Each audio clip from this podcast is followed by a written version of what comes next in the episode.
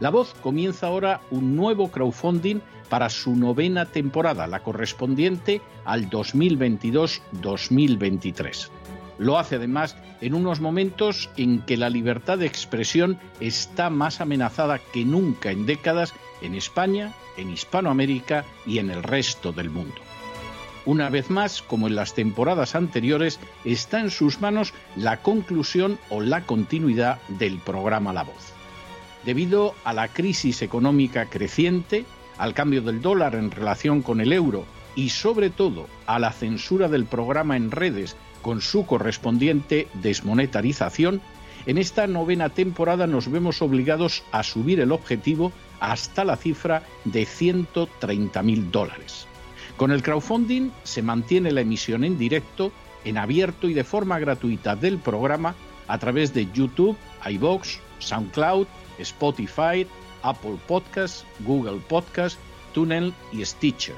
Además, por supuesto, de encesarvidal.tv.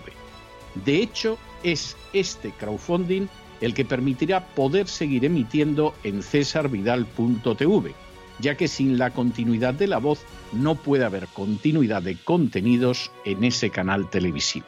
Si la voz, tras la conclusión de esta temporada, no pudiera regresar en el mes de octubre, quizá no sucedería algo tan grave. Una vez más, habría quedado de manifiesto, como tantas veces a lo largo de la historia de las naciones hispanas, que para muchos es preferible quejarse, protestar o amargarse a enfrentarse de manera práctica con un problema concreto. No pasaría nada. La voz simplemente dejaría de emitirse por la sencilla razón de que no hay suficientes personas dispuestas a asumir el apoyo de su causa, que es la de la libertad y de la verdad, la de la información independiente y la opinión rigurosa, la de la lucha contra las tiranías y contra aquellos proyectos que pretenden convertir en esclavos a los seres humanos. Si piensan que merece la pena seguir escuchando día a día la voz, son ustedes bienvenidos a la hora de contribuir al nuevo crowdfunding que permitirá que puedan escuchar este programa radiofónico una temporada más. Muchas, muchas, muchas gracias por todo. God bless you. Que Dios los bendiga.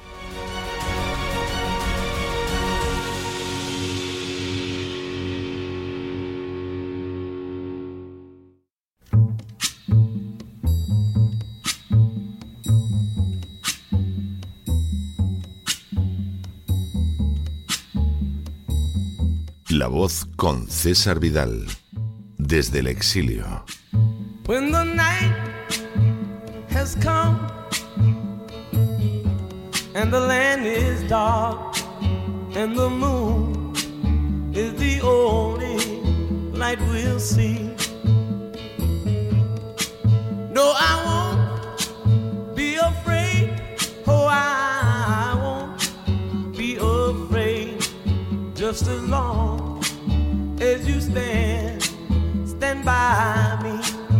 muy buenos días, muy buenas tardes, muy buenas noches y muy bienvenidos a esta nueva singladura de la voz. Soy César Vidal, hoy es el viernes 24 de junio de 2022 y me dirijo a los hispanoparlantes de ambos hemisferios, a los situados a uno y otro lado del Atlántico y como siempre lo hago desde el exilio. Corría el año 1961 cuando el presidente John Fitzgerald Kennedy ofreció a un joven llamado Robert McNamara el hacerse cargo de la Secretaría de Defensa. Para McNamara, que había sido contratado previamente por Henry Ford II y que desempeñaba un cargo muy elevado en la Ford Motor Company, la oferta implicaba una pérdida económica notable. Sin embargo, McNamara decidió aceptar la oferta presidencial. Su conducta seguía así un patrón muy repetido en los gobiernos americanos hasta hace pocos años. Una persona abandonaba un importante puesto en el que había demostrado su capacidad laboral y lo hacía para servir a su país aunque le costara dinero. Actuaba así a enorme diferencia de aquellas naciones en las que personas de escasa entidad profesional e incluso intelectual se convierten en ministros y solo después de pasar por el gobierno alcanzan relevantes puestos empresariales. En las últimas horas hemos tenido nuevas noticias sobre la influencia de BlackRock sobre la política dictada por la Casa Blanca. Sin ánimo de ser exhaustivos, los hechos son los siguientes. Primero, BlackRock es la empresa de gestión de inversiones más importante de todo el planeta.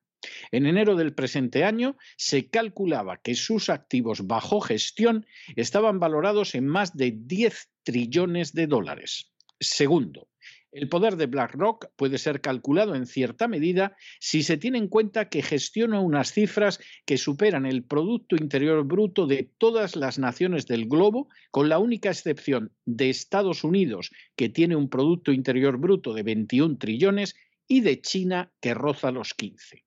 De hecho, BlackRock cuenta con una potencia económica que es más de cinco veces la de Alemania. Tercero, Fundada por Larry Fink, BlackRock invierte en estrategias de renta variable, renta fija, gestión de efectivo, inversiones alternativas y activos inmobiliarios. Cuarto, en abril de 2020, la división de consultoría de BlackRock ganó un contrato de la Reserva Federal de Estados Unidos para gestionar su programa de estímulo financiero, lo que provocó encendidas acusaciones de conflicto de intereses porque el programa incluye una línea de compra de participaciones en fondos cotizados y precisamente BlackRock controla la mitad de dichos fondos en Estados Unidos. Quinto, en marzo de 2016, Larry Fink, fundador de BlackRock, comenzó a contratar a los miembros de un gobierno en la sombra que ocuparían la labor de gobierno una vez que el Partido Demócrata se asentara en el poder.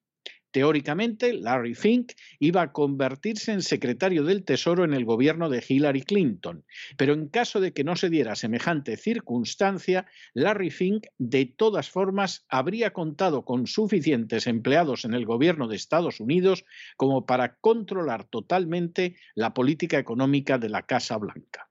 Sexto, Hillary Clinton perdió las elecciones presidenciales frente a Donald Trump, pero Larry Fink mantuvo su control sobre las decisiones del Partido Demócrata. Séptimo. En la actualidad, la gente de Larry Fink está siendo promocionada por el presidente Biden para puestos claves en la economía nacional e internacional. Octavo. De esta manera, Mike Pyle, jefe global de estrategia de inversiones de BlackRock y uno de los miembros originales del gobierno en la sombra diseñado por Larry Fink, se ha convertido en el economista jefe de la vicepresidenta Kamala Harris. Noveno. Mike Pyle ya tuvo un papel importante en la administración Obama, donde sirvió como ayudante de Peter Orszag, el primer jefe de presupuestos de Barack Obama.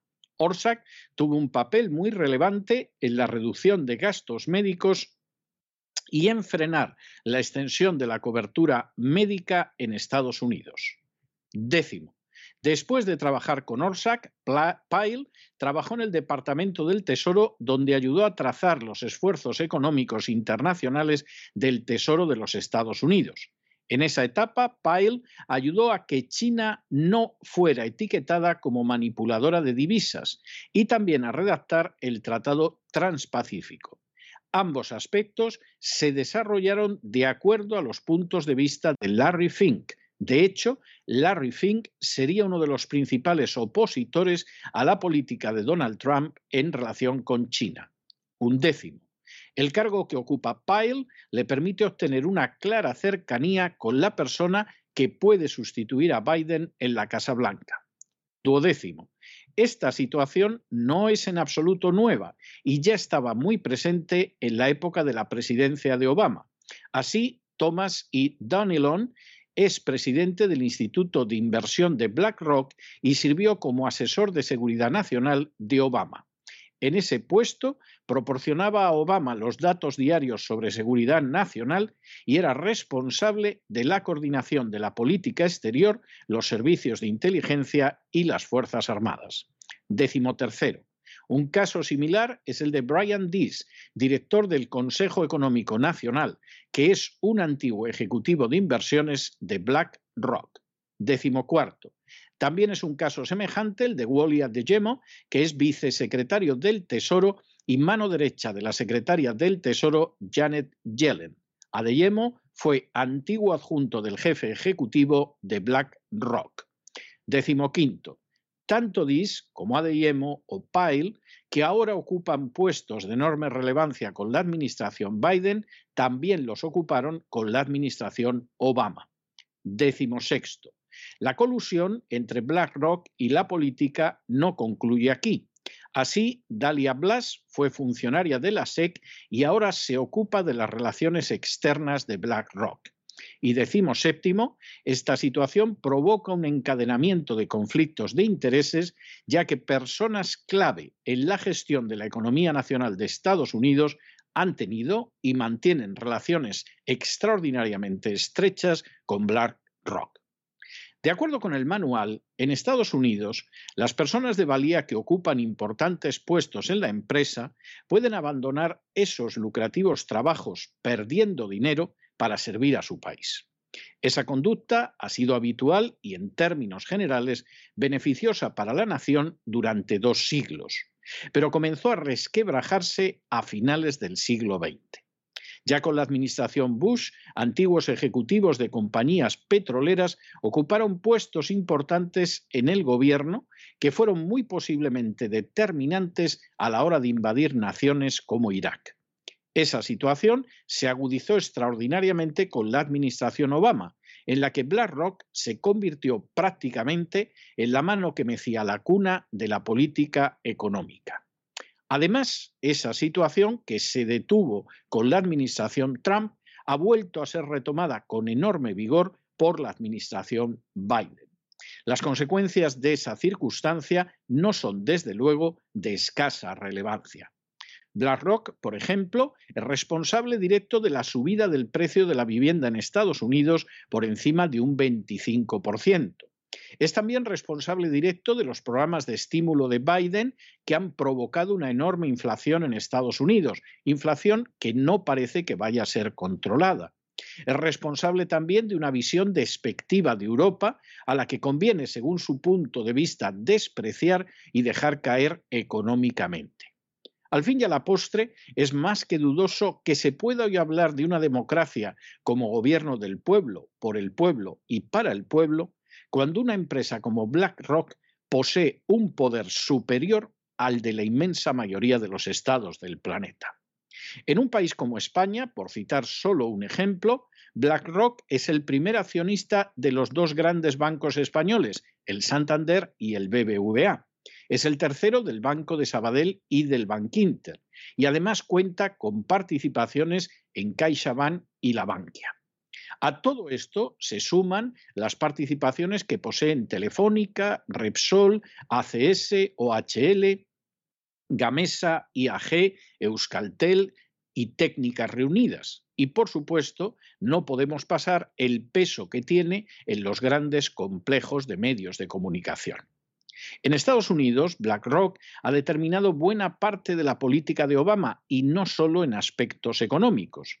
Y ahora mismo su peso no es menor ni mucho menos en la administración Biden.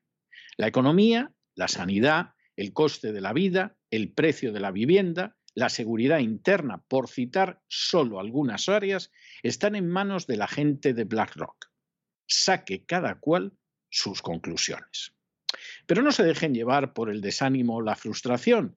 Y es que a pesar de que los poderosos muchas veces parecen gigantes, es solo porque se les contempla de rodillas y ya va siendo hora de ponerse en pie. Mientras tanto, en el tiempo que han necesitado ustedes para escuchar este editorial, la deuda pública española ha aumentado en más de 7 millones de euros y una parte no pequeña va a esas furcias mediáticas cuya propiedad es compartida, oh casualidad, casualidad, por BlackRock. Muy buenos días, muy buenas tardes, muy buenas noches. Les ha hablado César Vidal desde el exilio. Que Dios los bendiga.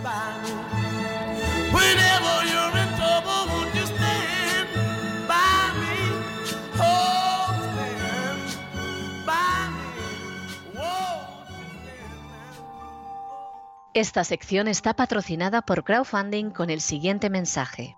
Nuestro Señor Jesucristo, el único Dios verdadero, es misericordioso y nuestro Salvador.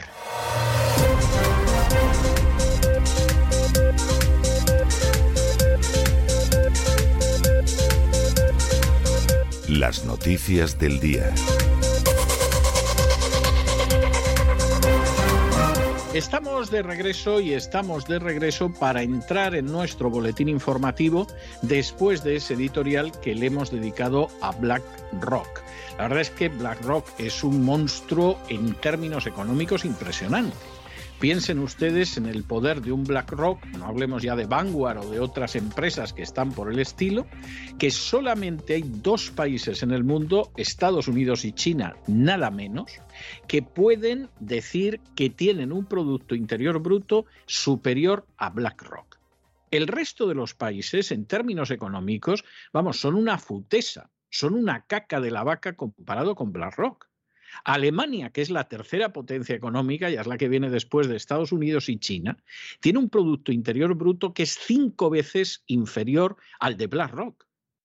Bueno, pues ya se pueden ustedes imaginar lo que manda BlackRock. Claro, esto a lo mejor no sería tan fácil si, por ejemplo, existieran leyes antimonopolio.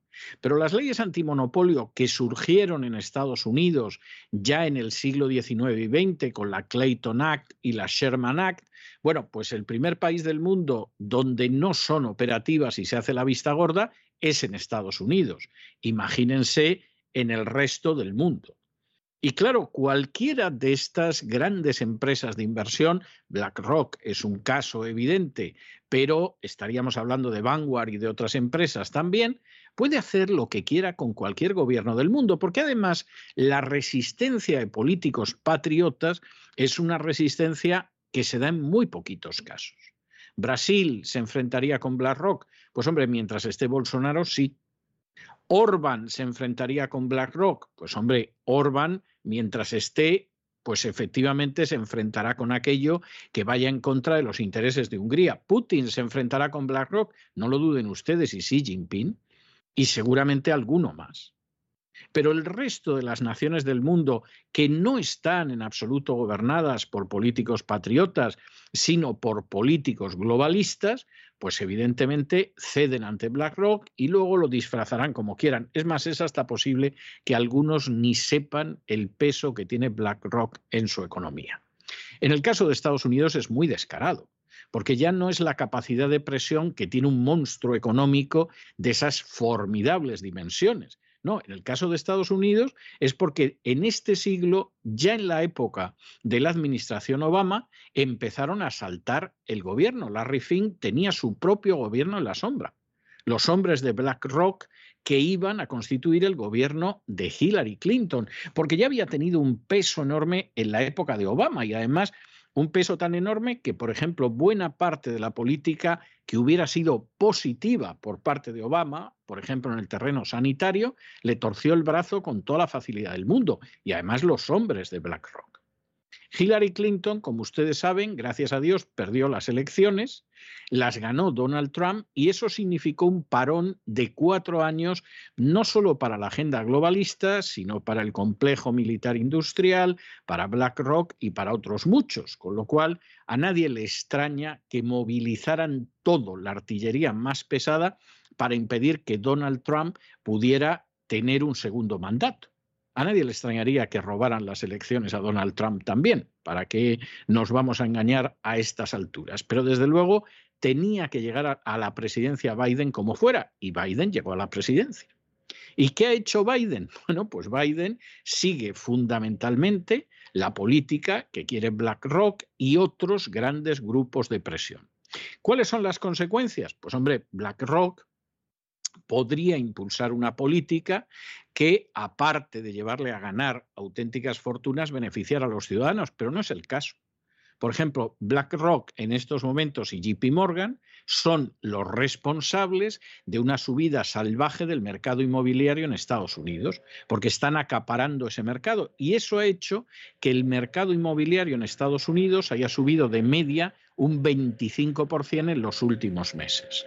¿Beneficia eso a los americanos de a pie? No, a los americanos de a pie eso les viene como una pedrada en el ojo.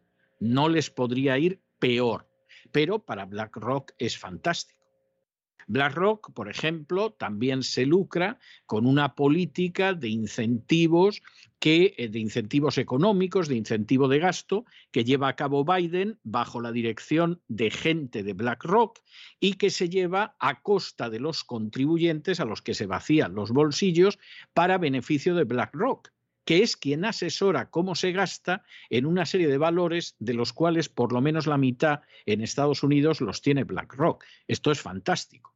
Imagínense ustedes un ministro de Agricultura en España que dependiera del sindicato de la naranja y que decidiera que, vamos, que había que consumir naranjas como bestias. En los colegios todos los días zumo de naranja a todo pasto. En los hospitales el zumo de naranja obligatorio. Antes de salir para casa zumo de naranja. Mientras pagabas el billete del metro del autobús te ofrecían un cartucho de zumo de naranja por una cantidad añadida. Bueno, pues los fabricantes de zumo de naranja le estarían muy agradecidos al ministro. Cambien ustedes zumo de naranja por valores muchísimo más caros y ahí tienen ustedes a BlackRock y al gobierno de Biden. El gobierno de Biden se puede presentar como un gobierno de centro izquierda, como un gobierno progresista. El gobierno de Biden es el gobierno de las oligarquías y de unas oligarquías que con su acción, a diferencia de otras oligarquías de la historia, no favorecen al resto de la gente sino que se favorecen única y exclusivamente a sí mismos. En el caso de Europa es tremendo. Recuerden ustedes un editorial que tuvimos hace unas semanas donde les contábamos la carta del jefe de BlackRock, de Larry Fink, que se permite escribir a los presidentes de gobierno, pues igual que el Papa promulga encíclicas, o sea, porque a fin de cuentas esos desgraciados que tienen países cuyo Producto Interior Bruto es inferior a lo que gestiona BlackRock, ¿qué me van a decir a mí? Pues me van a decir sí y amén. Y en esa carta ya decía que los europeos iban dados. A la política de BlackRock no le interesa una Europa fuerte. Y lo mismo un día descubrimos, vayan ustedes a saber, entre las derivadas de todo lo que se está haciendo en Ucrania, que es verdaderamente criminal, aunque se quiera presentar como la defensa de la democracia, la libertad, todo mentira. Bueno, pues entre las derivadas lo mismo descubrimos que es que BlackRock también gana mucho dinero con la ruina de Europa.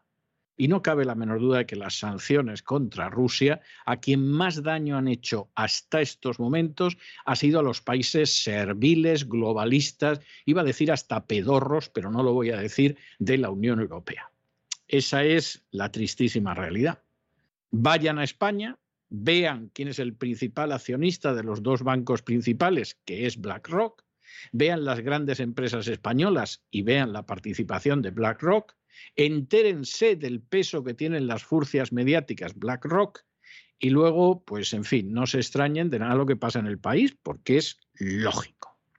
Bien, Regresamos al boletín, vamos a empezar con el boletín, empezamos con España y antes de empezar recordarles que todavía, todavía les quedan a ustedes unos días si deciden colaborar con el crowdfunding. Gracias a Dios, la meta del crowdfunding ya la cubrimos hace semanas, esa es la realidad, con lo cual Dios mediante va a haber una temporada 2022-2023 esta es la realidad. Si Dios nos da salud, los fondos, a Dios gracias, nos los han proporcionado ustedes con el crowdfunding, que es como nos votan cada año, pero en estos momentos estamos en el 131% del crowdfunding y si alguien quiere apoyar el esfuerzo que hace la voz por defender la causa de la verdad y de la libertad, pues todavía pueden contribuir, aunque sea de la manera más modesta, a ese esfuerzo. Esa es la, realidad y en esa situación estamos en estos momentos. Todavía pueden colaborar.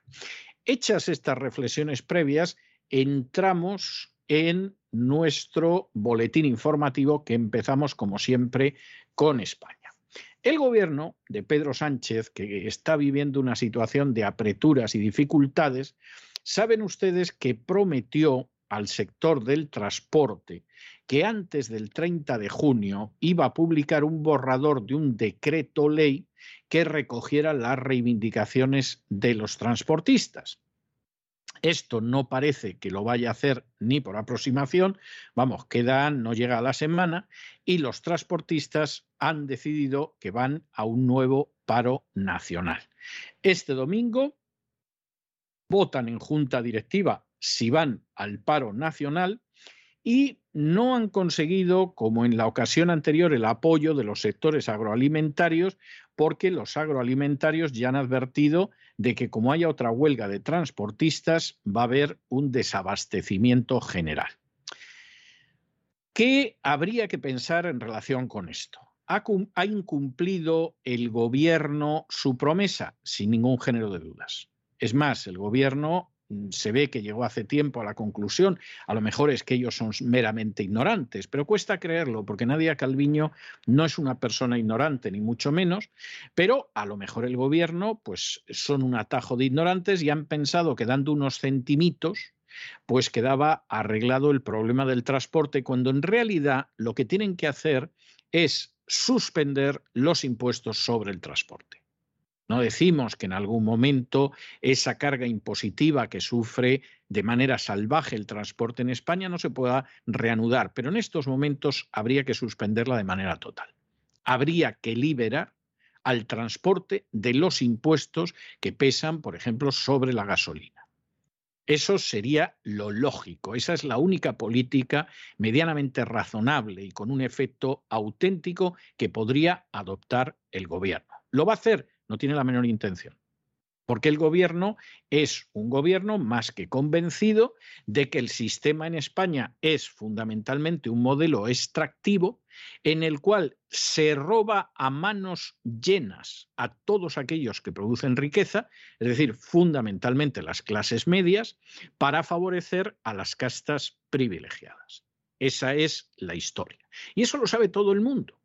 Fíjense ustedes, y es una noticia que algunos la ubicarán solo en medios de comunicación, fíjense ustedes que la cadena COPE ahora mismo ha cambiado de presidente y ha quitado a Fernando Jiménez Barrio Canal y ha puesto a José Luis Restán, que todo el mundo sabe que en la cadena COPE va a mandar menos que un servidor de ustedes, es decir, absolutamente nada.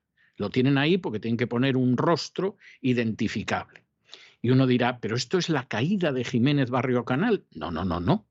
Esto es que Jiménez Barrio Canal sabe que el gobierno va a tener que hacer recortes. Y la Iglesia Católica se lleva más del 1% del Producto Interior Bruto español en privilegios.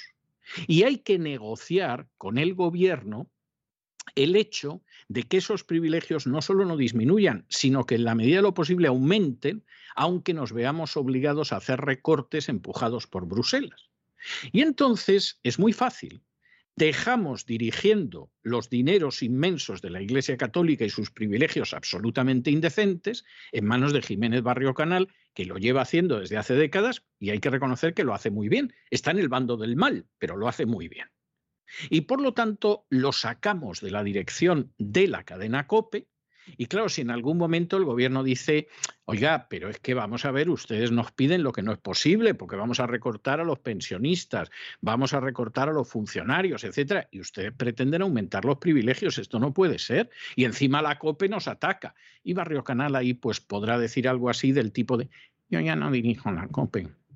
Yo en la COPE ya no la dirijo, yo no soy el presidente de la COPE, esto háblenlo con Restán. Yo estoy aquí para los dineros. Y efectivamente está para los dineros. Y para no dar nada a cambio de esos dineros que los sicarios de la agencia tributaria les quitan a los ciudadanos para que vaya a una de las castas privilegiadas más antiguas, rapaces y codiciosas de la historia de España, que es la Iglesia Católica. Es decir, estos ya saben lo que va a haber. Y esta es la misma situación que hay ahora. Y o la gente del transporte ahora mismo se pone dura y efectivamente decide que va a un paro nacional y que no aceptan nada que no sea la retirada de esos impuestos, o la gente del transporte está perdida. Y la gente del sector agroalimentario o se suma a ese paro de tal manera que en el momento en el que no lleguen las patatas, la leche o los tomates a los supermercados, haya un estado de ánimo que obligue al gobierno a suprimir esos impuestos, o también el sector agroalimentario lo va a sufrir. Ahora puede que pienses que si no vendo las patatas, ¿qué va a ser de mí? Bueno, pues si es que el problema es que vas a desaparecer tú y las patatas. Si esta gente sigue subiendo impuestos y entra en recortes que a quien no va a aplicar jamás, esto lo explicaría estupendamente Fernando Jiménez Barrio Canal si tuviera un gesto de sinceridad, esa es la parte difícil, pero cómo explicarlo lo podría explicar perfectamente, lo podría explicar a la perfección cuando vengan los recortes y se recorte a todo el mundo menos a las castas privilegiadas. ¿Los transportistas forman parte de las castas privilegiadas? No, padre. ¿Los sectores agroalimentarios forman parte de las castas privilegiadas? No, padre. Y por lo tanto están condenados a la ruina, salvo que consigan reventar ese sistema de carácter fiscal que les roba en el precio de los combustibles. De manera que, por supuesto, que todos tendrían que ir a la huelga para presionar al gobierno para que adopte una medida que pueda, en cierta medida, salvar, relajar, aflojar el dogal que ya aprieta el cuello de las pobres clases medias en España que los transportistas deciden que se conforman con que les regalen unos centimitos más, es decir, con esa especie de timo del de truco del almondruco, de timo de la estampita que hace hasta ahora el gobierno de Sánchez. Bueno, pues quebrarán. Es muy triste decirlo, pero quebrarán. Que el sector agroalimentario se empeña en vender ahora los tomates, las patatas, los pepinos y dicen, bueno, vamos a dejar sin comer a la gente. Bueno, bien, no se sumen ustedes. Se quedarán en muy poco tiempo sin patatas, sin pimientos, sin pepinos que vender a la gente y la gente tampoco los va a poder comprar. De manera que esta es la única salida. O se manifiestan de una manera fuerte y aprovechan precisamente la semana en que la OTAN está en Madrid, que esto es algo a lo que es muy sensible Pedro Antonio Sánchez, a su imagen, y entonces paralizan ustedes Madrid y los alrededores dejan sin abastecimiento Madrid y los alrededores. Y Pedro Sánchez en esa situación cede como sea, porque él quiere hacerse una foto bonita con el presidente Biden, o van a perder ustedes una oportunidad de oro. Y si pierden la oportunidad de oro, no lloren. ¿eh? Por favor, luego no nos lloren, no nos lloriquen, etcétera, etcétera.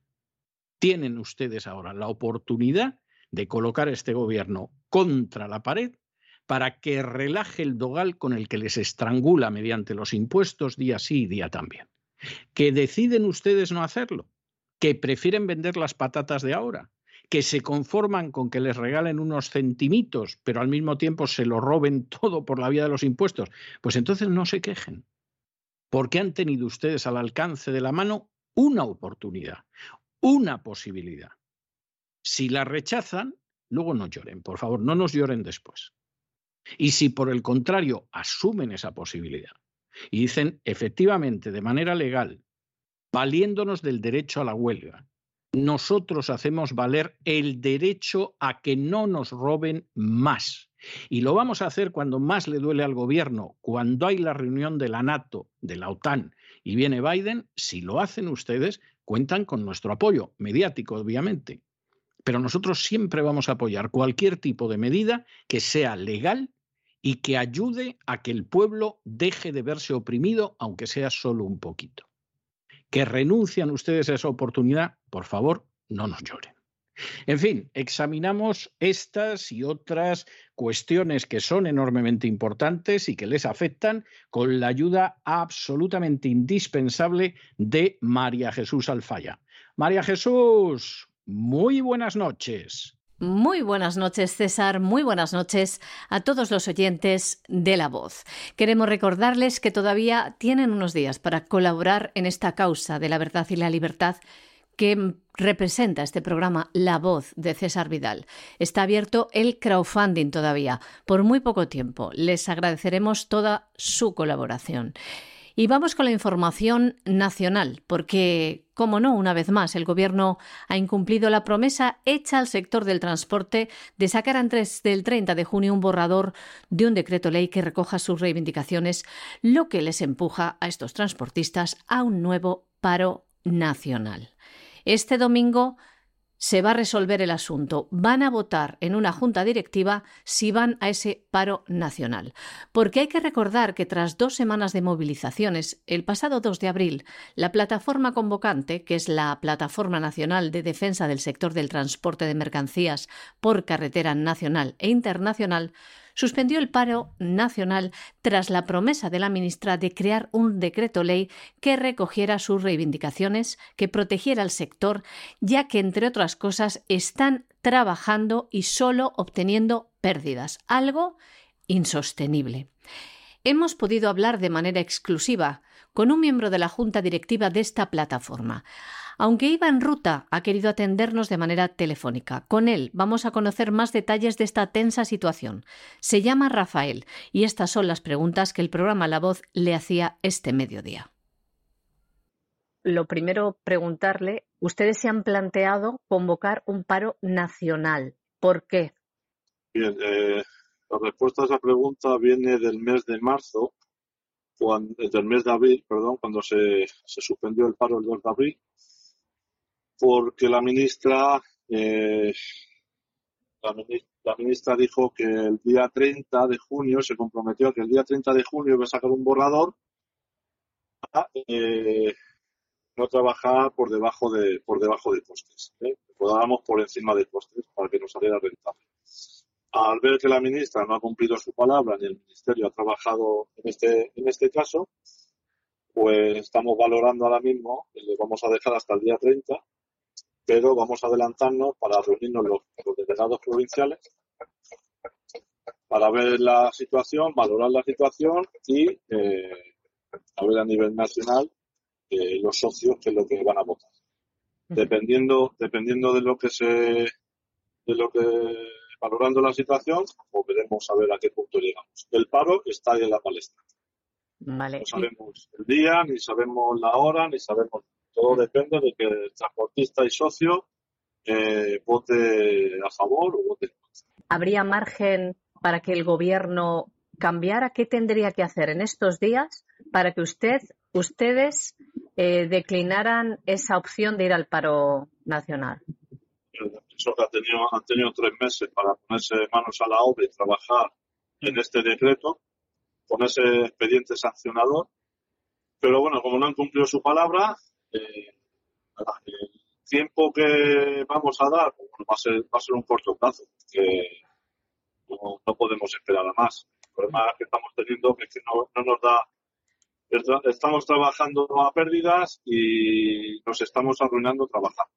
Entonces, y subiendo todos los días, ¿eh? con este atraco que nos están haciendo, el gasoil, el ABRU, la subida de ruedas, eh, pues con todos los costes nos han subido nos han subido un porcentaje bastante alto. Y esto no para de, subir. es una situación insostenible, ¿no? Es una situación bastante insostenible. Se lo, se lo comunicamos al ministerio, pero el ministerio, pues bueno, parece ser que no, no le ha dado la importancia que tenía que darle. Y ahora nosotros, hemos cumplido, nosotros hemos cumplido nuestra palabra hasta el día 30 y así lo vamos a cumplir.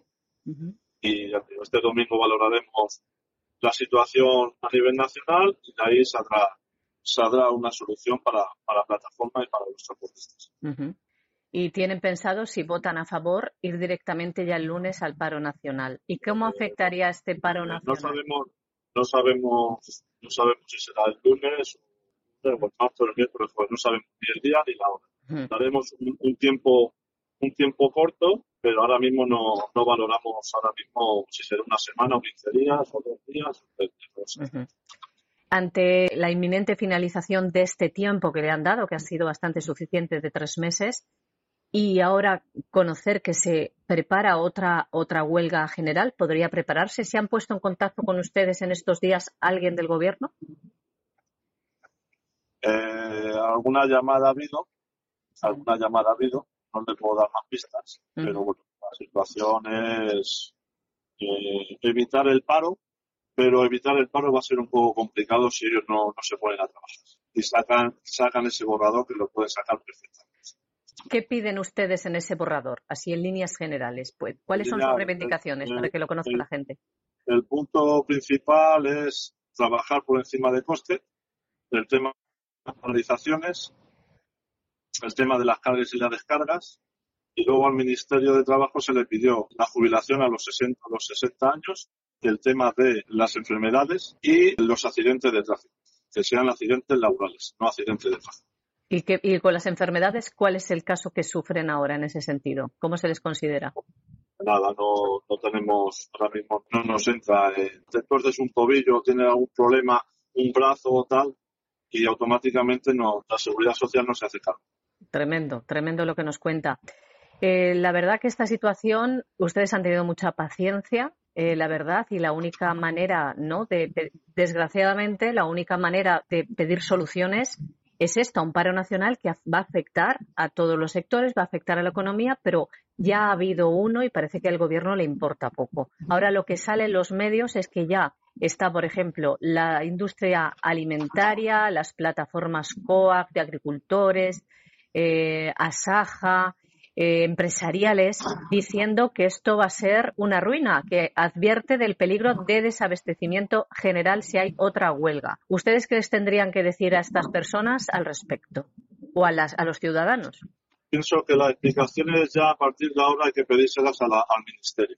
Creo que son los responsables de que lleguemos a esta situación. ¿eh? Nosotros no hemos querido llegar a esta situación para nada. El Ministerio fue, te repito, quien se comprometió a que el día 30 saldría el borrador. La ministra lo dijo claramente, ahí está la meroteca. Entonces, bueno, los agricultores, ahora con las campañas que hay del tomate, pero melocotón y tal, entonces, bueno, están pidiendo responsabilidad a esa plataforma, pero la plataforma no tiene ninguna responsabilidad, porque nosotros hemos cumplido nuestra palabra. Pero claro, el problema que tenemos es que nos estamos arruinando trabajando. Y nosotros entendemos a todo el mundo, pero claro, nos tienen que entender a nosotros. Que ahora mismo la gente sabe, ha vivido, lo ha vivido personalmente cada uno, lo que es el transporte y la importancia que tiene el transporte a nivel nacional e internacional. Es a nivel. Entonces, ahora mismo eh, todos los los pescadores, los ganaderos están preocupados, claro que están preocupados por la situación, pero es que a nosotros no nos pueden pedir responsabilidad ninguna. Mm. Nosotros estamos pidiendo lo nuestro, no estamos pidiendo ninguna subvención. El gobierno está R que con las subvenciones y no pedimos subvenciones, es que saque un decreto ley e intentar arreglar los otros puntos que tenemos que se puedan arreglar perfectamente. Entonces, a partir de ahí, yo pienso que, como he dicho, a partir de ahora, lo que tienen que pedir explicaciones es al Ministerio. Y el Ministerio es el que tiene que dar las explicaciones oportunas porque el día 30 no va a sacar ese borrador y ese decreto, que ha tenido tiempo de eso. Desde luego que sí. Pues, don Rafael, muchísimas gracias por atendernos. Esperemos que se solucione, aunque el tiempo es corto, como bien dice, ha habido mucho tiempo y es esto que afecta no solo a ustedes, a unos derechos por ley, que nadie puede trabajar perdiendo, o sea, la gente tiene que entender eso, lo tiene que entender cualquiera y la única manera pues de escucharnos, desgraciadamente, escuchar al pueblo es eh, tomar estas decisiones drásticas, pero también es una manera de no poner el dedo acusador sobre ustedes, sino, como bien ha dicho usted, pedir explicaciones al gobierno. Pues muchísimas gracias y que vaya todo bien y seguimos en contacto. Un abrazo. Muy bien, muchísimas gracias. Un saludo. Un paro nacional al que esperan que se unan todos los sectores afectados, agricultores, ganaderos, transportistas, la industria alimentaria. Temen las consecuencias de un paro para sus sectores. Por eso no hacen fuerza en este paro, porque en el fondo quieren sacar adelante la producción y que han hecho alertar de un desabastecimiento los agricultores, ganaderos y la industria alimentaria un desabastecimiento si se produce este paro de transportes. La plataforma convocante piensa que sus reivindicaciones son también las de estos y deberían unirse y hacer fuerza. Esta plataforma de transportistas ha sido demonizada, señalados por el gobierno y por la prensa, pero lo que están haciendo es ponerse en pie, como dicen, por pura justicia y necesidad, ya que están en quiebra. No pueden seguir trabajando con pérdidas y les han dado al gobierno las soluciones, como por ejemplo una ley que les proteja también de la prohibición a pérdidas y contra los cargadores abusivos. Afirman que si no paran, si no convocan este paro nacional, en los próximos meses tendrán que dejar de trabajar para siempre en la carretera. La situación en España es delicada y no solamente por lo que ven ustedes, que además la subida de precios, los impuestos que se lleva el gobierno, etcétera, pues le echará la culpa a Rusia y a Putin y arreando. No, no, mire, no engañe usted a la gente. y sobre todo no se crea que la gente es idiota. ¿Que hay gente que se cree que la inflación, la subida de impuestos tiene que ver con Rusia? Pues sí, porque ignorantes y tontos siempre los va a ver. Pero todo el mundo sabe que esto empezó mucho antes de la crisis de Ucrania y viene de mucho antes de la crisis de Ucrania. Y este gobierno no puede pretender escudarse en la crisis de Ucrania y decir que la culpa la tiene Rusia, porque eso es absolutamente bochornoso. Y aquí hay una oportunidad de oro. ¿La aprovechan ustedes o la desaprovechan? Y si la desaprovechan, pues a saber cuándo va a haber otra reunión de la OTAN para poder ir a una huelga de transportistas y cuándo va a estar el gobierno en una situación mejor para poder llevarlo a donde tiene que ser, que es a no robar a manos llenas a los pobres ciudadanos. Claro, todo esto sucede mientras la situación en nuestras fronteras pues es desastrosa, porque claro, los navíos que tendríamos que tener patrullando en el estrecho están en el Mar Negro. ¿eh? Por eso de que Pedro Antonio Sánchez ha decidido que es el más atlantista y el más otanista que en España ha habido. En las últimas horas, hasta Melilla llegaron más de mil ilegales desde la zona de Marruecos. Lograron saltar la valla de Melilla más de 400. Es decir, es algo, esto es una invasión. Más de 100 ya están en la península. Es algo verdaderamente tremendo. Y además, bueno, pues estamos hablando de unas cifras tremendas en las ultimísimas horas. Esto empezó, pero prácticamente en el día de ayer. El asalto, todo el mundo está de acuerdo en que está perfectamente organizado y que ha sido violento, y lo que tiene que hacer el gobierno es enfrentarse con esta invasión. Y si no se enfrenta con esta invasión y no está actuando contra ella con el coste que esto tiene para los ciudadanos españoles, que nos explique qué demonios hace en Lituania la aviación española haciendo maniobras con la británica suponemos que para intentar intimidar a los rusos, ¿no? ¿O qué pinta nuestra aviación también en otras zonas del este de Europa o nuestra marina en el Mar Negro? Para eso sí hay dinero, pero para defender nuestras fronteras no lo hay.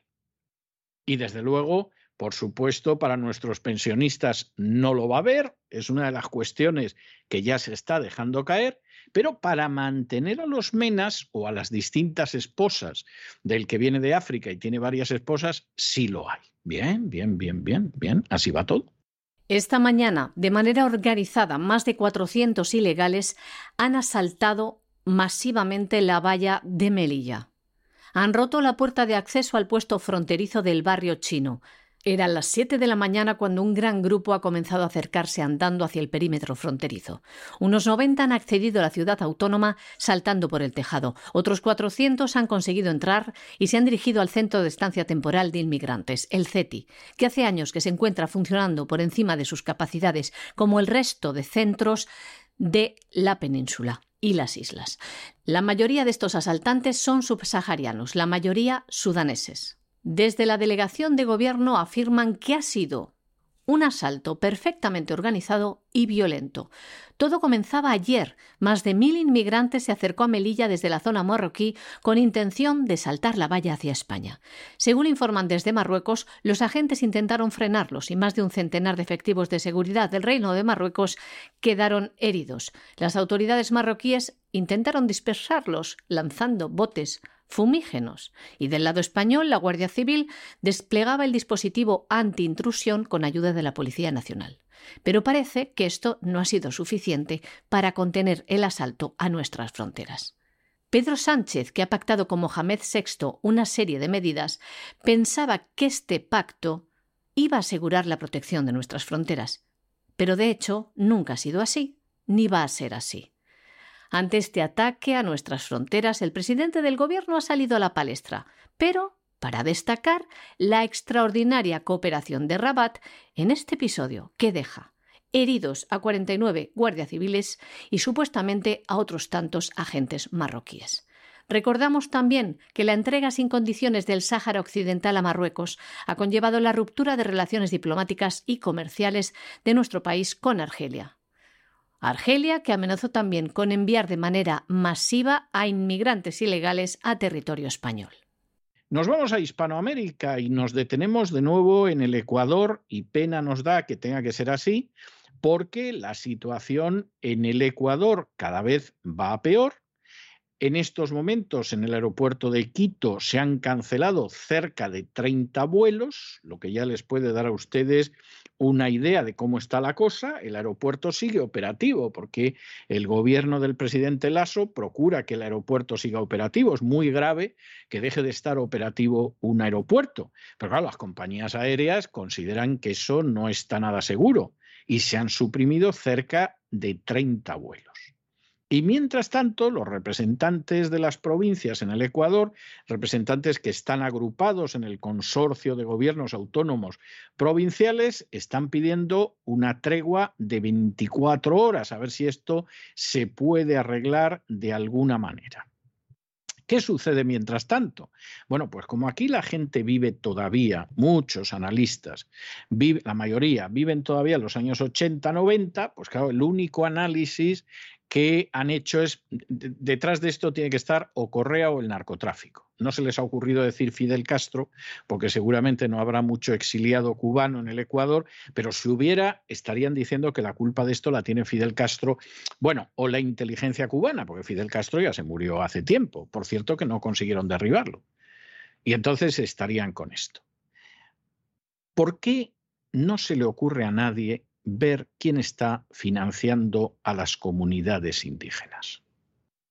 El gobierno del Ecuador, ¿por qué en estos momentos no está rastreando las ONGs nacionales e internacionales que se dedican a educar a los dirigentes de las comunidades indígenas y que dan cobertura a las comunidades indígenas y que proporcionan logística a las comunidades indígenas y que incluso donan dinero a la dirección de esas comunidades indígenas. ¿Por qué no lo hacen? Háganlo, porque van a encontrar cosas muy interesantes y van a descubrir por dónde va todo. Claro, ha salido Leónidas Iza, que es el jefe de los indígenas, en apariencia, y ha dicho que no reciben dinero del narcotráfico, que las protestas no tienen nada que ver, y es posible que sea verdad. Fíjense lo que les decimos, es posible. Ahora, follow the money. Sigan ustedes la lista, sigan ustedes la pista de quién ha financiado durante años a los estudiantes que están en la calle reventando parquímetros a los indígenas que han bajado sin saber muy bien qué quieren, aunque algunos sí, y están en la situación en la que están. Sigan ustedes la pista. Y cuando den con esas organizaciones, ya saben quién está moviendo todo esto en Ecuador, de la misma manera que nosotros dijimos en su día que lo estaba moviendo en Chile y no nos equivocamos. Por supuesto, en Ecuador ya en el lado de los malos y de, los, y de la subversión se ha colocado la Iglesia Católica, pero bueno, eso pasó en Chile, pasa en todas partes. A fin de cuentas, el Vaticano está en la agenda globalista, no tiene nada de particular. Espera unos días, siempre, como pasó en Chile, no sea que la cosa se caiga, pero inmediatamente va por eso. Y claro, Lasso ha cometido todos los errores que se podían cometer. El primero, traicionar a su electorado.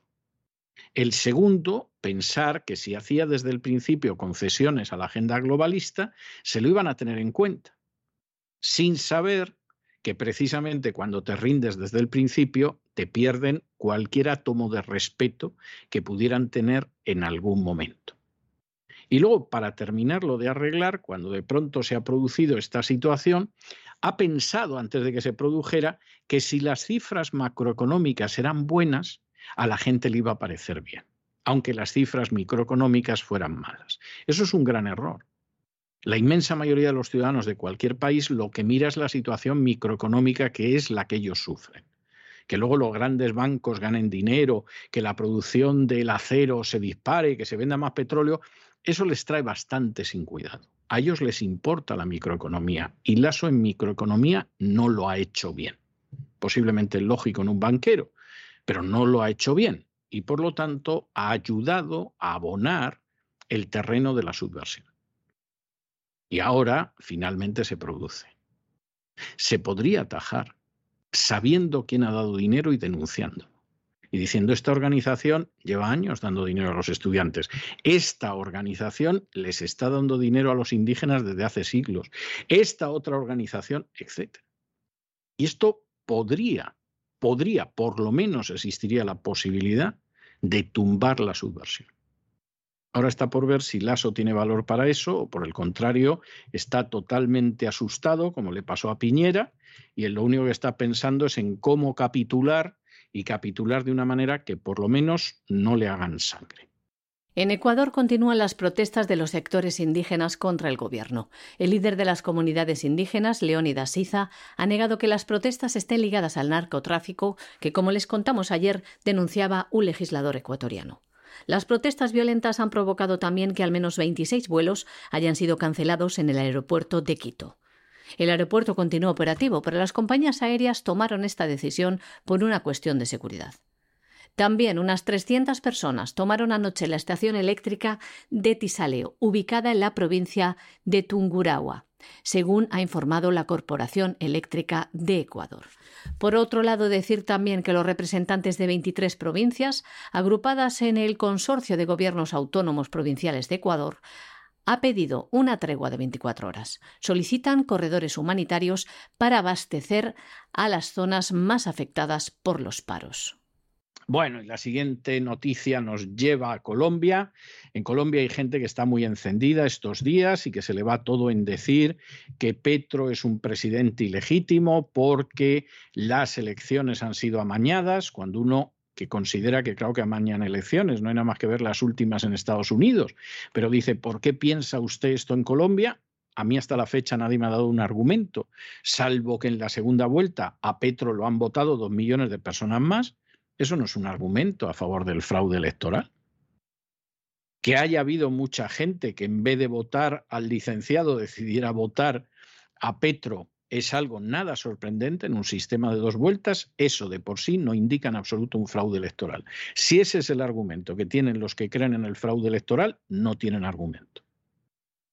No tienen argumento. Esa es la realidad. Y Petro es presidente y es el primer presidente de izquierdas y además es un presidente totalmente en la línea globalista. No hay nada más que ver esas fotos conmovedoras de él conduciendo el automóvil eléctrico y teniendo como copiloto a Bill Clinton. Es decir, Petro está en lo que está, está en la agenda globalista, aunque haya gente despistada que se crea que está en los soviets y en la revolución rusa del 17, en absoluto. Petro es una auténtica marioneta de la agenda globalista, eso sí, en este caso con inclinación hacia la izquierda. Pero como la agenda globalista siempre se desplaza con una rueda a la izquierda y una rueda a la derecha, hay que buscar una rueda a la derecha en Colombia, no sea que este se vaya mucho a la izquierda, se acabe produciendo una reacción y la agenda globalista naufrague. ¿Y quién se ha prestado para el papel de ser la rueda de la derecha? Agárrense ustedes a la silla, siéntense tranquilamente por si están de pie, no sea que no conozcan la noticia y se vayan a caer, porque el que se presta a ello es nada más y nada menos que Álvaro Uribe. No es posible, no es posible, pero si Uribe era la salvación, la redención, la repera limonera en favor de Colombia, Álvaro Uribe ya es el personaje que va a pactar las condiciones de cómo va a ir todo con Petro. Y no quisiéramos ser malévolos, pero no tenemos la sensación de que eso vaya a significar que se va a apartar ni un ápice, ni un ápice de la agenda globalista. Lo mismo nos equivocamos y nos agradaría mucho equivocarnos. Pero ya verán ustedes cómo Petro acaba en la línea de la agenda globalista. Va a ir todo por ahí. No tiene nada más que ver a la presidencia, a la presidenta que tiene. Negra y mujer. Se van a hartar en Colombia de escuchar lo de la sociedad inclusiva, lo de lo maravilloso que es el feminismo, la mafia feminista que dice Cristina Seguí. Y si no, al tiempo. Lo van a ver ustedes. Van a tener agenda globalista en vena. Y encima, con la bendición de Álvaro Uribe, porque esto hay que hacérselo tragar también a la gente que está ubicada en la derecha. Y lo van a hacer. Desde luego lo van a intentar. El expresidente de Colombia, Álvaro Uribe, ha anunciado hoy que acepta la invitación del presidente electo, Gustavo Petro, como parte de las reuniones que el nuevo presidente está organizando para encontrar el consenso necesario con todas las fuerzas políticas para su ansiado acuerdo nacional. Álvaro Uribe ha agradecido a Petro la invitación y ha detallado que acudirá a dicho encuentro en representación del Centro Democrático. Precisamente una de las pocas formaciones políticas que se apresuraron a confirmar que harían oposición tras conocerse la victoria de Petro el pasado domingo 19 de junio. Hay que recordar también que durante la campaña electoral de la segunda vuelta, Gustavo Petro adelantaba que si ganaba, invitaría a Uribe a dialogar.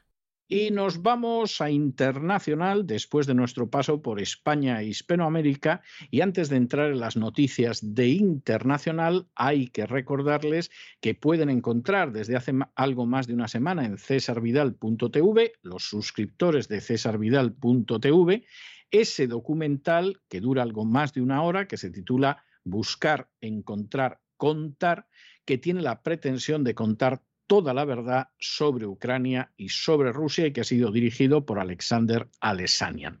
Documental extraordinario y, por cierto, censurado, proscrito, prohibido en Occidente. Bueno, nosotros somos contrarios a cualquier medida que lesione, que erosione, que menoscabe la libertad de expresión. Y esto es algo que siempre lo hemos defendido. Eso no quiere decir que todo lo que se publica estamos de acuerdo con ello. Es imposible porque se publican cosas que presentan versiones encontradas de los más diversos temas.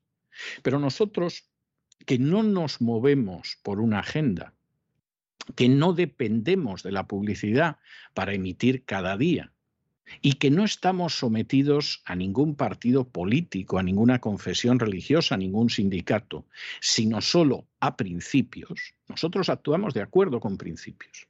Les puede gustar a ustedes o les puede no gustar, pero nosotros nos movemos con una integridad absoluta dentro de unos principios.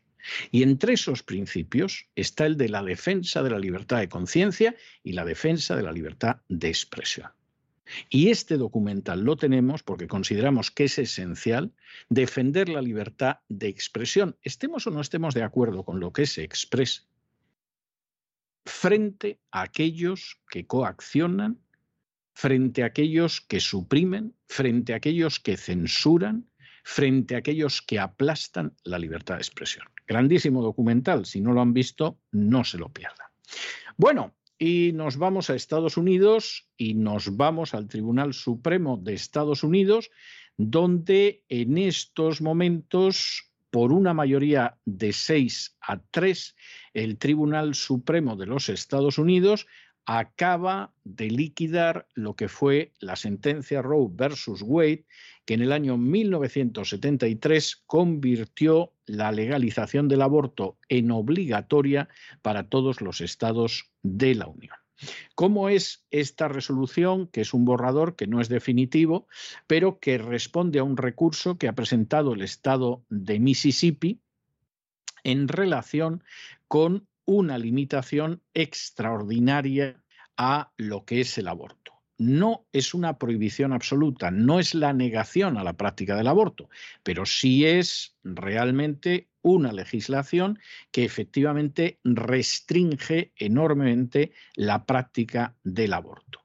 ¿Qué ha decidido el Tribunal Supremo de los Estados Unidos? Que eso es absolutamente constitucional. Y lo ha decidido por el doble de votos que aquellos que, por el contrario, se oponen a eso. Esto va a ser verdaderamente el ver una serie de leyes en cascada restringiendo la práctica del aborto, no el derecho del aborto, que no existe como tal, sino la práctica del aborto. Ya hay 13 estados donde se está pensando en limitarlo extraordinariamente y hay por lo menos prácticamente la mitad de los estados de la Unión que tienen decidido que los estados vuelven a recuperar unas competencias que les quitó de manera ilegal e inconstitucional la ley, la sentencia de Roe versus Wade, y que, por supuesto, esto no va a significar el final del aborto, pero sí restringirlo enormemente. Y esa restricción es totalmente legal, es totalmente constitucional y chocará con la forma en que decidieron legislar de manera totalmente ilegal los jueces del Tribunal Supremo en 1973, pero no choca en absoluto con la Constitución y es legal. Esto es un gran triunfo para la gente que sostiene una cosmovisión provida. Es así, efectivamente es un gran triunfo. Pero también hay que reconocer que ese gran triunfo es posible porque hay gente que cree en ello hay gente que cree en ello. Si la sociedad americana fuera una sociedad, por ejemplo, como la española, por ejemplo, como la italiana, por ejemplo, como la portuguesa, por ejemplo, como la misma sociedad polaca que ha ampliado la permisividad del aborto en los últimos años, pues esto no sería posible. Y no sería posible porque la sociedad se volcaría inmediatamente en contra de sentencias de este tipo y en contra de leyes de este tipo. Como la sociedad americana sigue conservando focos de la sociedad muy importantes que son favorables a la vida y a la familia, esto es posible.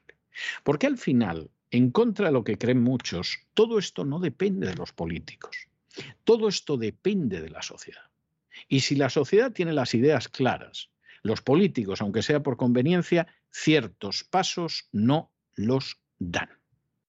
Pero si la sociedad no tiene las ideas claras, está en otras cosas, etcétera, etcétera, pues los políticos van en la dirección que consideren que les conviene más, que es, por ejemplo, arrodillarse ante la agenda globalista, como hace el presidente Biden.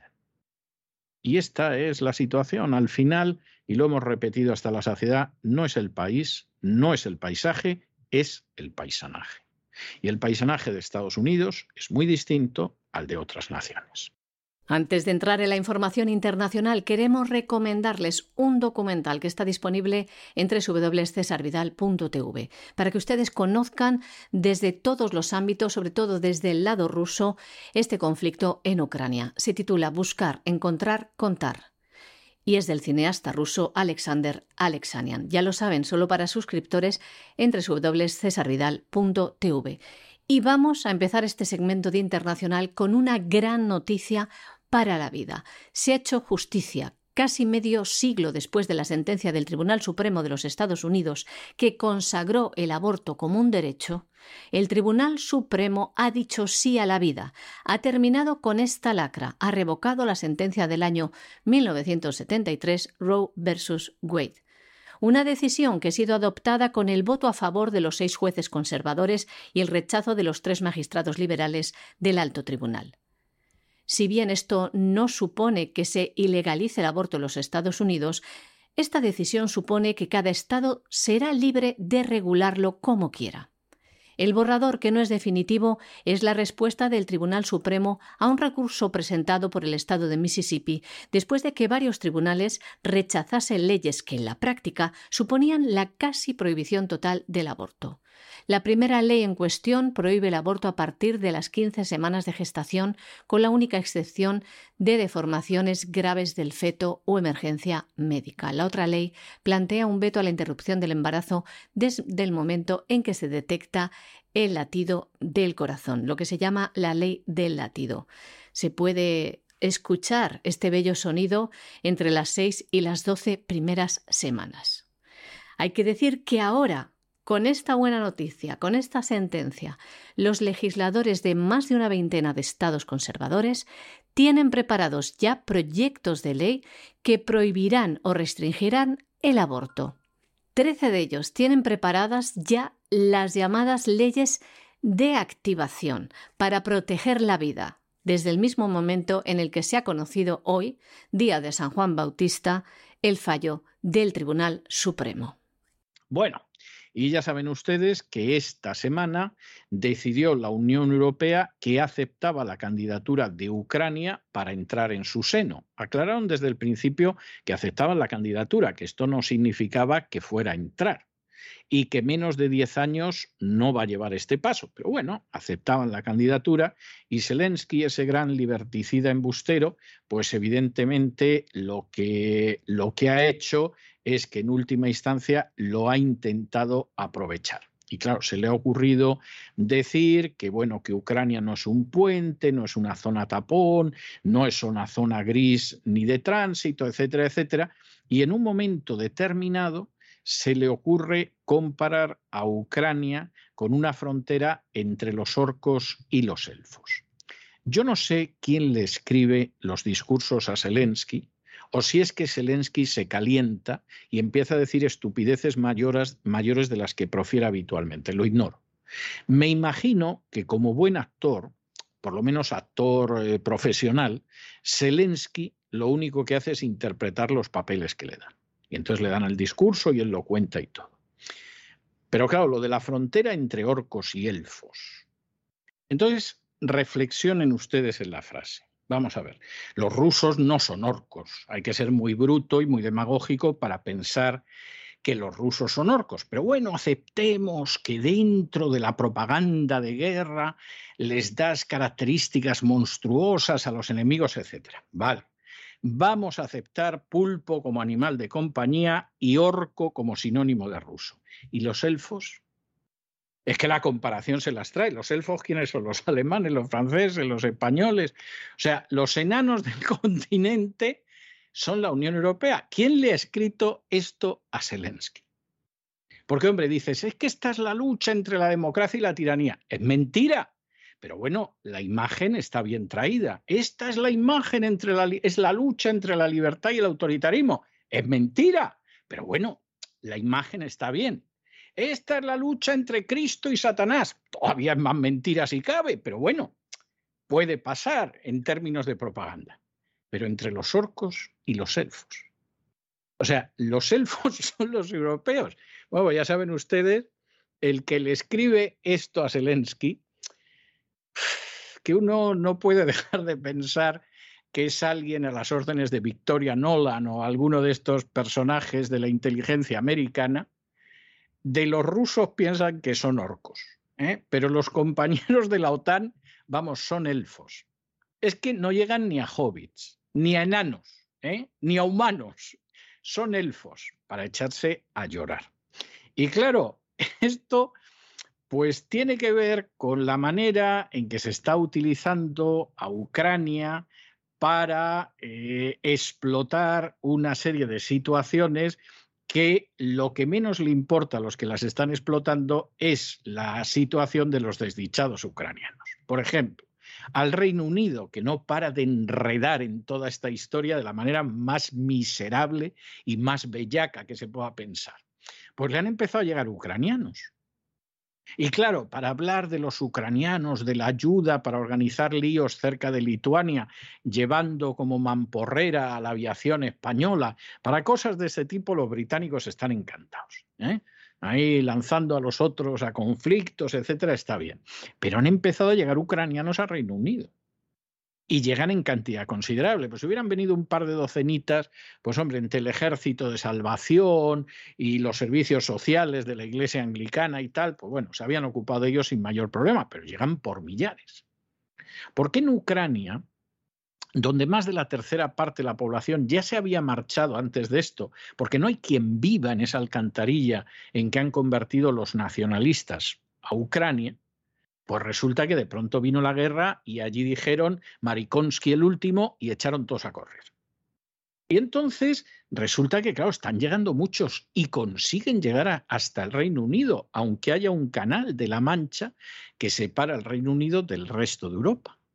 Y claro, esto ya no. O sea, enredar, enviar asesores, mandar francotiradores para que durante la crisis del Maidán asesinaran a la gente desde las terrazas y así poder culpar al gobierno y derribarlo en el año 2014 en el golpe, eso los británicos están encantados de hacerlo. Pero ya recibí a los ucranianos, en fin, y que pasen de cierto número, pero ¿qué os habéis pensado? ¿Que esto es España? What do you think? That that's Spain? Pues no, no, en absoluto. Y entonces ya ha salido Johnson alertando de que los ucranianos que lleguen de manera ilegal al Reino Unido los van a deportar a Ruanda. Tome nota aquí, don Pedro Antonio Sánchez, que efectivamente una cosa que podría hacer y estaría es que todos los ilegales que llegan desde África los deportará a Ruanda. Oiga, que lo hace el Reino Unido, que es el primo de los Estados Unidos, que es una democracia que, vamos, está teniendo conquistas democráticas desde el siglo XVII. Cuando en España se padecían reyes tarados que estaban hundiendo al país al convertirlo en la espada de la contrarreforma, los británicos ya le habían cortado la cabeza a un rey, habían consolidado el Parlamento, iban por el buen camino se puede aprender muchas cosas de ellos. Luego, su actitud en política internacional a lo mejor no es lo que hay que imitar, pero tienen muchas virtudes a lo largo de su historia y se puede aprender de ellas. Pues esta es una cosa para aprender. Los ilegales que lleguen a España, que los manden a Ruanda, a Ruanda o a algún otro sitio. Porque lo está haciendo Boris Johnson. Y nada más y nada menos que con los ucranianos. ¿eh? que como ustedes saben, pues es esa nación democrática y libre que permite que los elfos europeos no sean víctimas de los orcos rusos. Toma ya. Los 27 acogían esta semana sin objeciones el aval de Bruselas a la candidatura de Ucrania a pertenecer a la Unión Europea. Esto ha supuesto tal alegría para el presidente ucraniano Volodymyr Zelensky que lo celebraba diciendo lo siguiente. Ahora queda reconocido que Ucrania no es un puente, no es una zona tapón entre Europa y Asia, ni una esfera de influencia, ni una zona gris o de tránsito, tampoco una frontera entre orcos y elfos. Ucrania será un futuro compañero para los 27 como cualquier otro de los países que forman el bloque comunitario y también expresaba que el estatus de candidato es un nuevo volumen de la historia de la integración europea. Decía también Zelensky. Este estatus no es solo un nuevo paso, es una nueva cima, no es un nuevo párrafo ni una nueva página, es un nuevo volumen completo, y empezamos ahora a escribirlo. Por su parte, el primer ministro británico Boris Johnson ha alertado de que aquellos ucranianos que llegan al país de forma irregular podrán ser sujetos a deportaciones y ser enviados a Ruanda. Esto sucede en plena polémica por el acuerdo entre los dos países que se ha encontrado además con la negativa del Tribunal Europeo de Derechos Humanos. Boris Johnson afirma que estas llegadas masivas de ilegales eh, ucranianos socavan la seguridad y las rutas legales que tienen previstas y decía que están dando unos 130.000 visados a los ucranianos y tienen al menos dos buenas rutas para llegar al país. Esto es lo que decía Boris Johnson. Y hasta aquí hemos llegado nosotros con nuestro boletín informativo de hoy. María Jesús, muchas gracias, muy buenas noches. Procura descansar lo más posible este fin de semana, que nos queda poca temporada, pero va a ser muy movida seguramente, como el resto por otro lado. Muchas gracias a ti, César. Muy buenas noches también a nuestros queridos oyentes de La Voz. Y ustedes, por favor, no se nos vayan, no se nos vayan, porque vamos a regresar enseguida con esa versión comprimida, reducida, más breve del Despegamos que tenemos los viernes anunciando lo que va a haber en el gran reseteo de cesarvidal.tv y después tenemos una entrevista que no tiene desperdicio esta semana, porque vamos a hablar de un libro absolutamente extraordinario, pero también de un fenómeno tan complejo como es el de las sectas. De manera que no se vayan, que regresamos enseguida. Ramírez.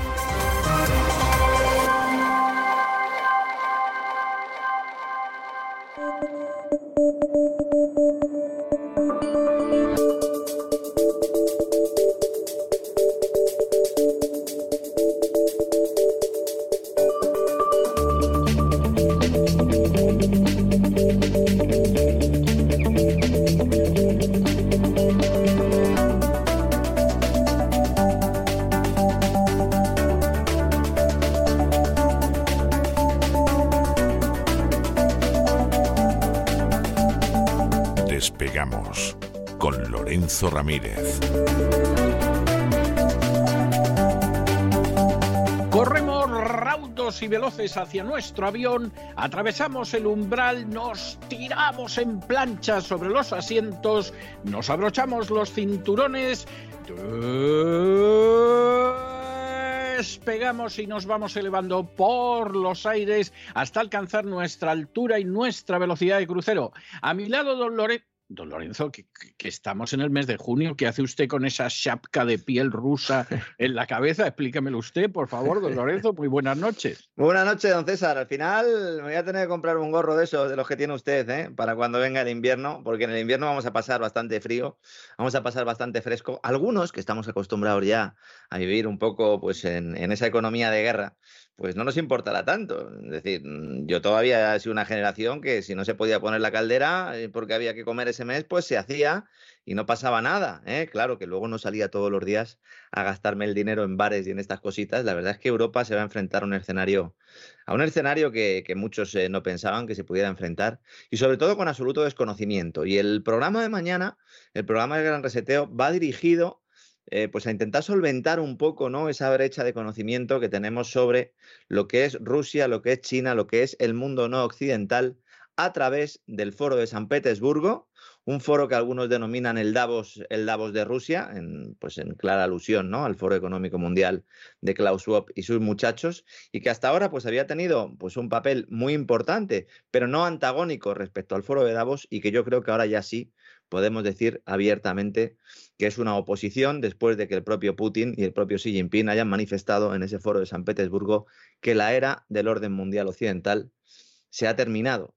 Yo entiendo que hay mucha gente que no tendrá ni idea ni de lo que es el foro de San Petersburgo, ni se habrá leído ningún discurso de Vladimir Putin ni de Xi Jinping, a pesar de que en buena parte del contenido está sabiendo buscar en inglés y en castellano, en español, eh, perdón, y mañana vamos a explicar un poco eh, en qué ha consistido este foro, cuáles son los principales elementos que van a guiar la geopolítica no occidental en los próximos años. Creo que es fundamental comprenderlo. Es decir, lo nuestro ya lo sabemos.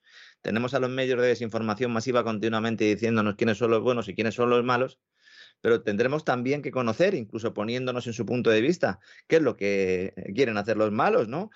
Hasta ahora, eh, bueno, pues esto siempre ha sido así, es decir, cuando había una guerra, incluso en las guerras mundiales, lo que se hacía era analizar los planes del enemigo, ¿no? Luego hacer propaganda para intentar tumbarlos también de cara a la opinión pública, pero por lo menos conocerlos. Y ahora eso no existe. Yo mismo, que estoy todos los días metido en faena, me he sorprendido de algunos de los mensajes que se han trasladado en, en ese foro. También he podido confirmar algunas de las ideas que ya veníamos exponiendo en ese gran reseteo, como por ejemplo esa importancia del Ártico, de la que todo el mundo pues, sigue sin hablar, cuando es fundamental.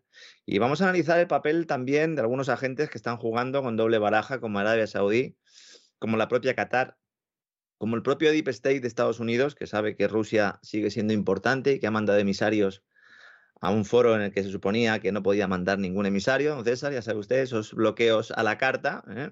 Luego de repente algún periodista ve a alguien y dice, ahí va, pero si ese es el representante de Estados Unidos en Rusia, ahí va, si ese es el príncipe ministro de Energía, ¿verdad?, de Arabia Saudí, estos no estaban en la lista, ¿por qué están aquí? Porque es ahí donde se está jugando la partida.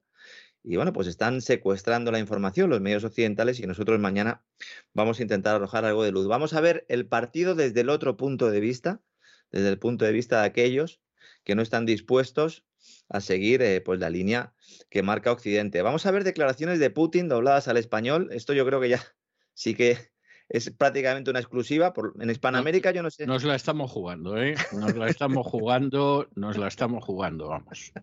En Hispanoamérica todavía se puede ver, ¿no? Algún, algún vídeo de, Putin, sobre todo en, en, los países no alineados, ¿no? Con los intereses sotanistas pero en España prácticamente es imposible. Vamos a ver eh, las propias declaraciones de, Vladimir Putin. Vamos a analizar un poco cuáles son las ideas principales que va a tener la, geopolítica eh, rusa. Vamos a hablar de hackers también. Vamos a hablar del gran defensor del libre comercio en el siglo XXI, que no es Estados Unidos, ni Reino Unido, ni Europa, sino Xi Jinping. Algunos echarán las manos a la cabeza, pues sí.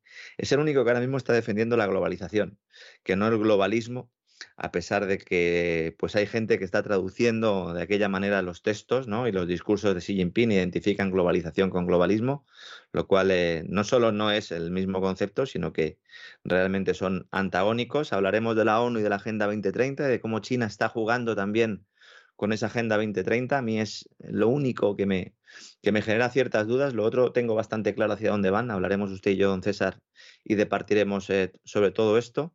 También del impacto de la hambruna, de si realmente es el verdadero objetivo de las sanciones el lanzar nuevos conflictos.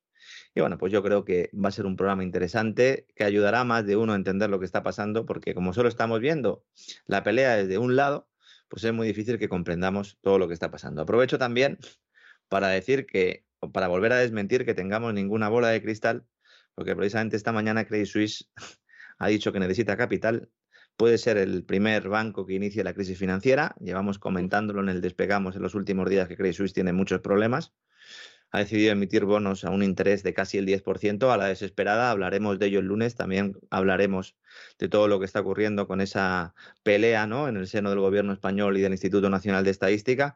Pero vamos a hacer un poquito de pausa después de esta semana tan intensa en lo económico y vamos a centrarnos un poco en la geopolítica, que yo creo que es fundamental para entender eh, pues lo que nos está pasando y seguramente pues lo que ocurrirá en los próximos años, don César. Pues yo creo que va a ser enormemente interesante el gran reseteo de mañana. La verdad es que siempre son de un enorme interés. ¿eh? Usted sabe que que, vamos, el día menos pensado se va a fundar el club de fans de Lorenzo Ramírez, vamos, por las cosas que yo veo en las redes, bueno, ya sabe usted que tiene unos televidentes totalmente cautivos el fin de semana, yo creo que de manera absolutamente merecida y justificada, y desde luego mañana con el tema que va a abordar seguramente se van a, a incrementar de manera muy clara. Pues un abrazo muy fuerte, don Lorenzo, y nos encontramos mañana en cesarvidal.tv en el Gran Reseteo.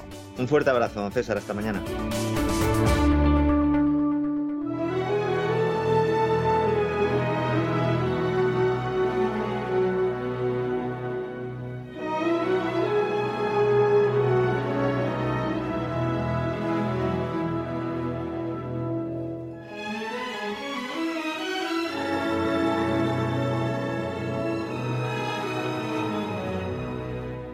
Candilejas, Teatro y Espectáculo con César Vidal.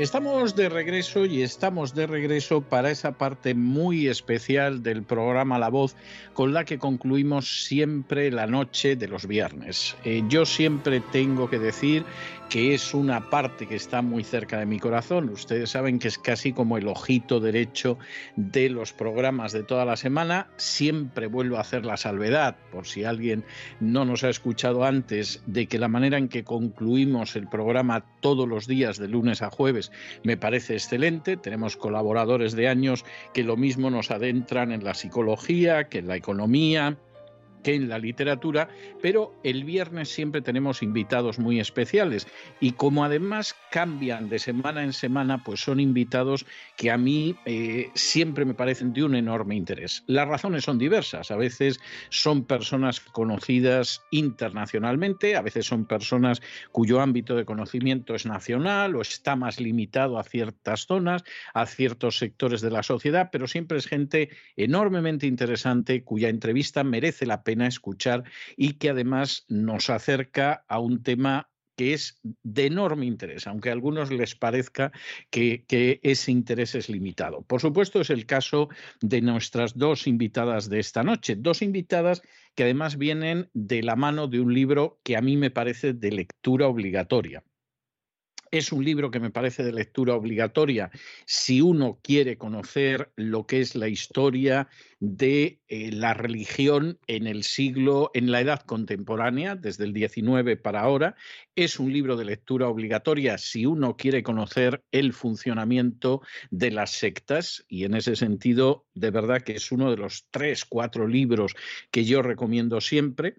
Es un libro de lectura obligatoria si uno quiere entender la realidad histórica del adventismo. No estoy hablando del mito difundido por el adventismo del séptimo día, sino la realidad histórica del adventismo.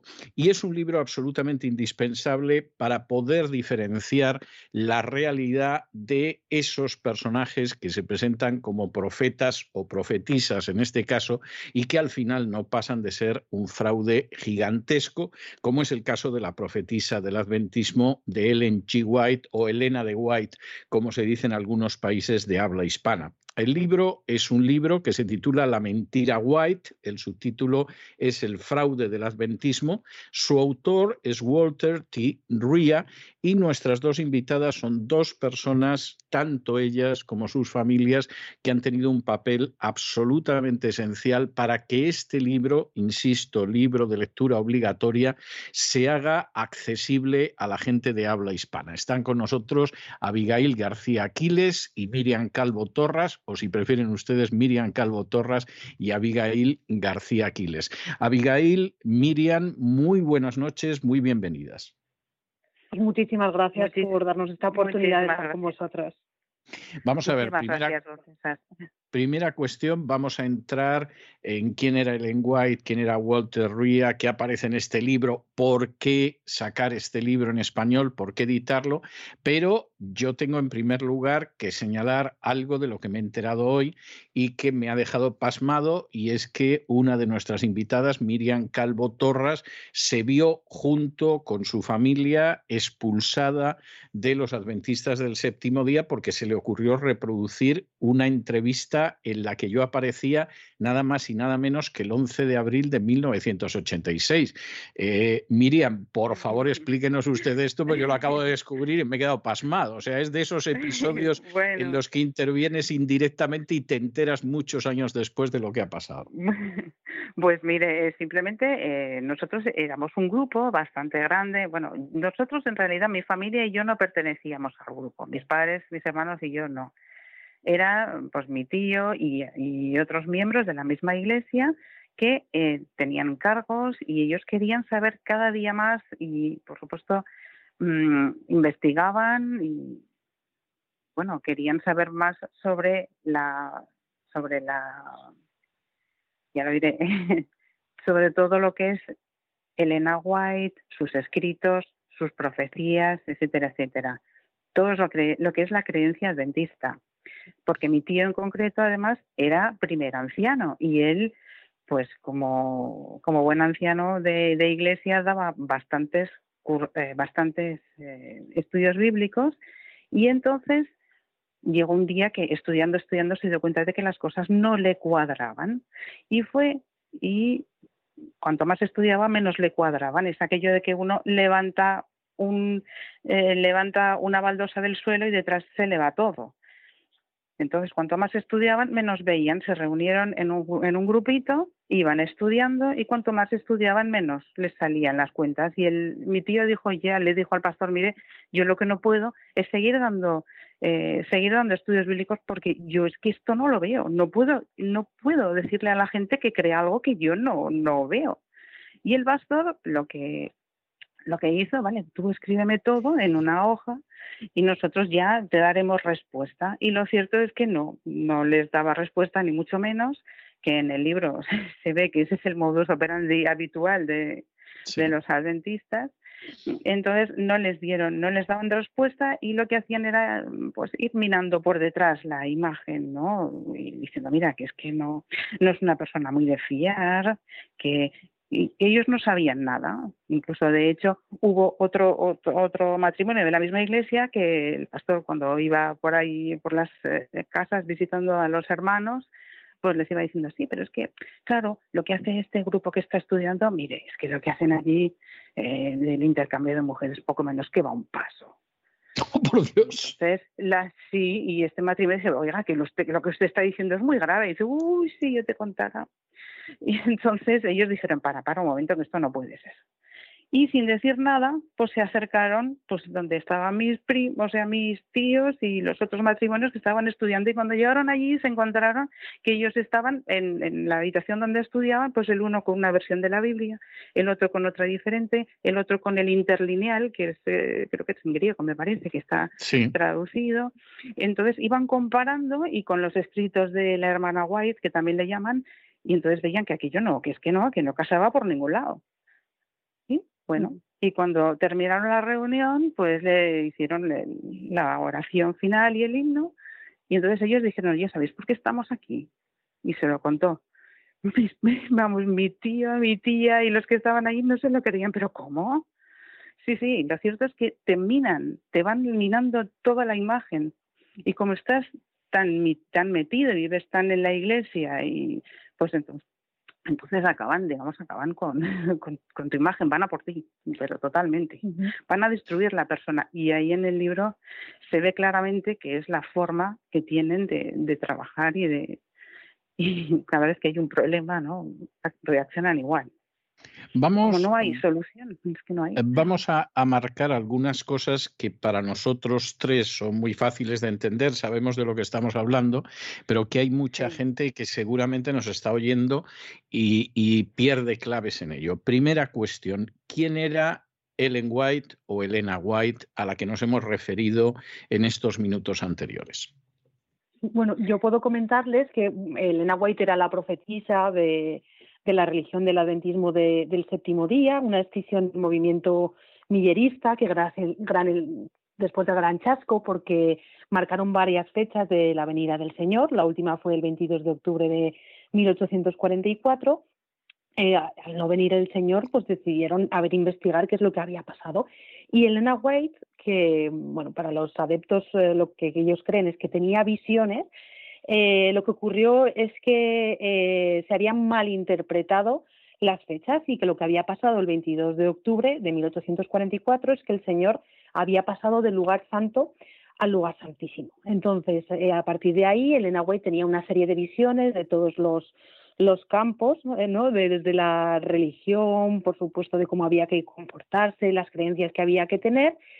Y el problema principal ¿no? con el que se encontraron mis padres, por ejemplo, que estaban en ese grupo en el que supuestamente se hacía intercambio casi de mujeres y demás, fue que al empezar a investigar se dieron cuenta de, que cayó este libro en sus manos, La mentira white, el fraude del adventismo, y es que la profeta, que supuestamente no estaba contaminada por nada, estaba plagiando, de hecho el libro es muy sesudo, muy concienzudo, hay muchos ejemplos, de que lo que hacía era copiar a otros autores, autores coetáneos, incluso en todos los temas, en la salud, en, en muchos temas. Entonces, claro, cualquier persona que investiga y se da cuenta de esto, pues es apartada. Y lo que le pasó a Miriam al oírle a usted en televisión y presentar el trabajo, que lo cuente un poquito ella, fue que, claro, al explicar un poquito lo que eran las sectas y ver que, está, que lo que ellos llamaban la religión eh, del adventismo era una secta, pues no les debió de sentar muy bien, que lo explique ella. No, bueno, yo lo, antes quisiera hacer un pequeño inciso, si, si me permite usted, don César. Claro que sí. Pero es que resulta que, claro, tenemos la idea de lo que son las creencias y ellos están siempre basándose en lo que es la, la interpretación de diferentes profecías, tanto de Daniel como del Apocalipsis fundamentalmente. Y con eso basan toda su, su, eh, su, ideología, ¿no? Pero claro, vamos a ver, estamos hablando de una cosa que es, es filosofía, no son matemáticas. Esto no es 2 más 2, 4.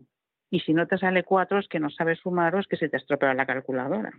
Esto son eh, cuestiones que cada uno pues le da una, una, eh, una idea distinta le dan una explicación diferente, un matiz.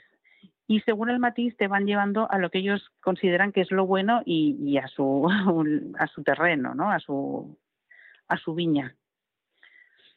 Y esa, yo quería sobre todo hacer esa, ese hincapié. Es que está bien, que está mal. No, es diferente.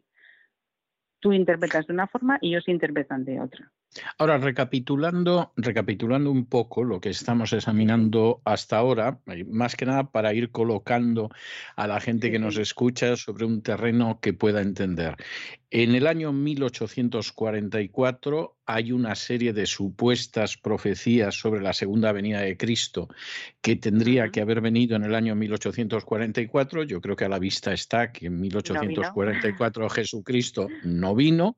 Eh, y en un momento determinado, uno de los personajes que pertenece a ese movimiento adventista, que es Ellen White, empieza a tener una serie de visiones o afirma que tiene una serie de visiones, dice que efectivamente en esa fecha eh, no es que Cristo no viniera a la tierra, que evidentemente no vino, sino que Cristo pasa del lugar santo al lugar santísimo en el cielo anuncia que, por supuesto, de todas formas, la segunda venida de Cristo, el fin del mundo, está cerca. Eh, la gente cree que sus escritos y profecías están inspirados por Dios, pero de pronto lo que sabemos es que buena parte de lo que ella escribió, en un porcentaje eh, muy elevado, lo que fue es un plagio de otros libros. Y además, yo creo que uno de los méritos del libro de la mentira White es que te coloca en paralelo lo que escribió supuestamente inspirada por Dios, Elena White, y lo que estaba en otro libro, y evidentemente o el Espíritu Santo se dedicaba a inspirar al mismo tiempo a dos autores,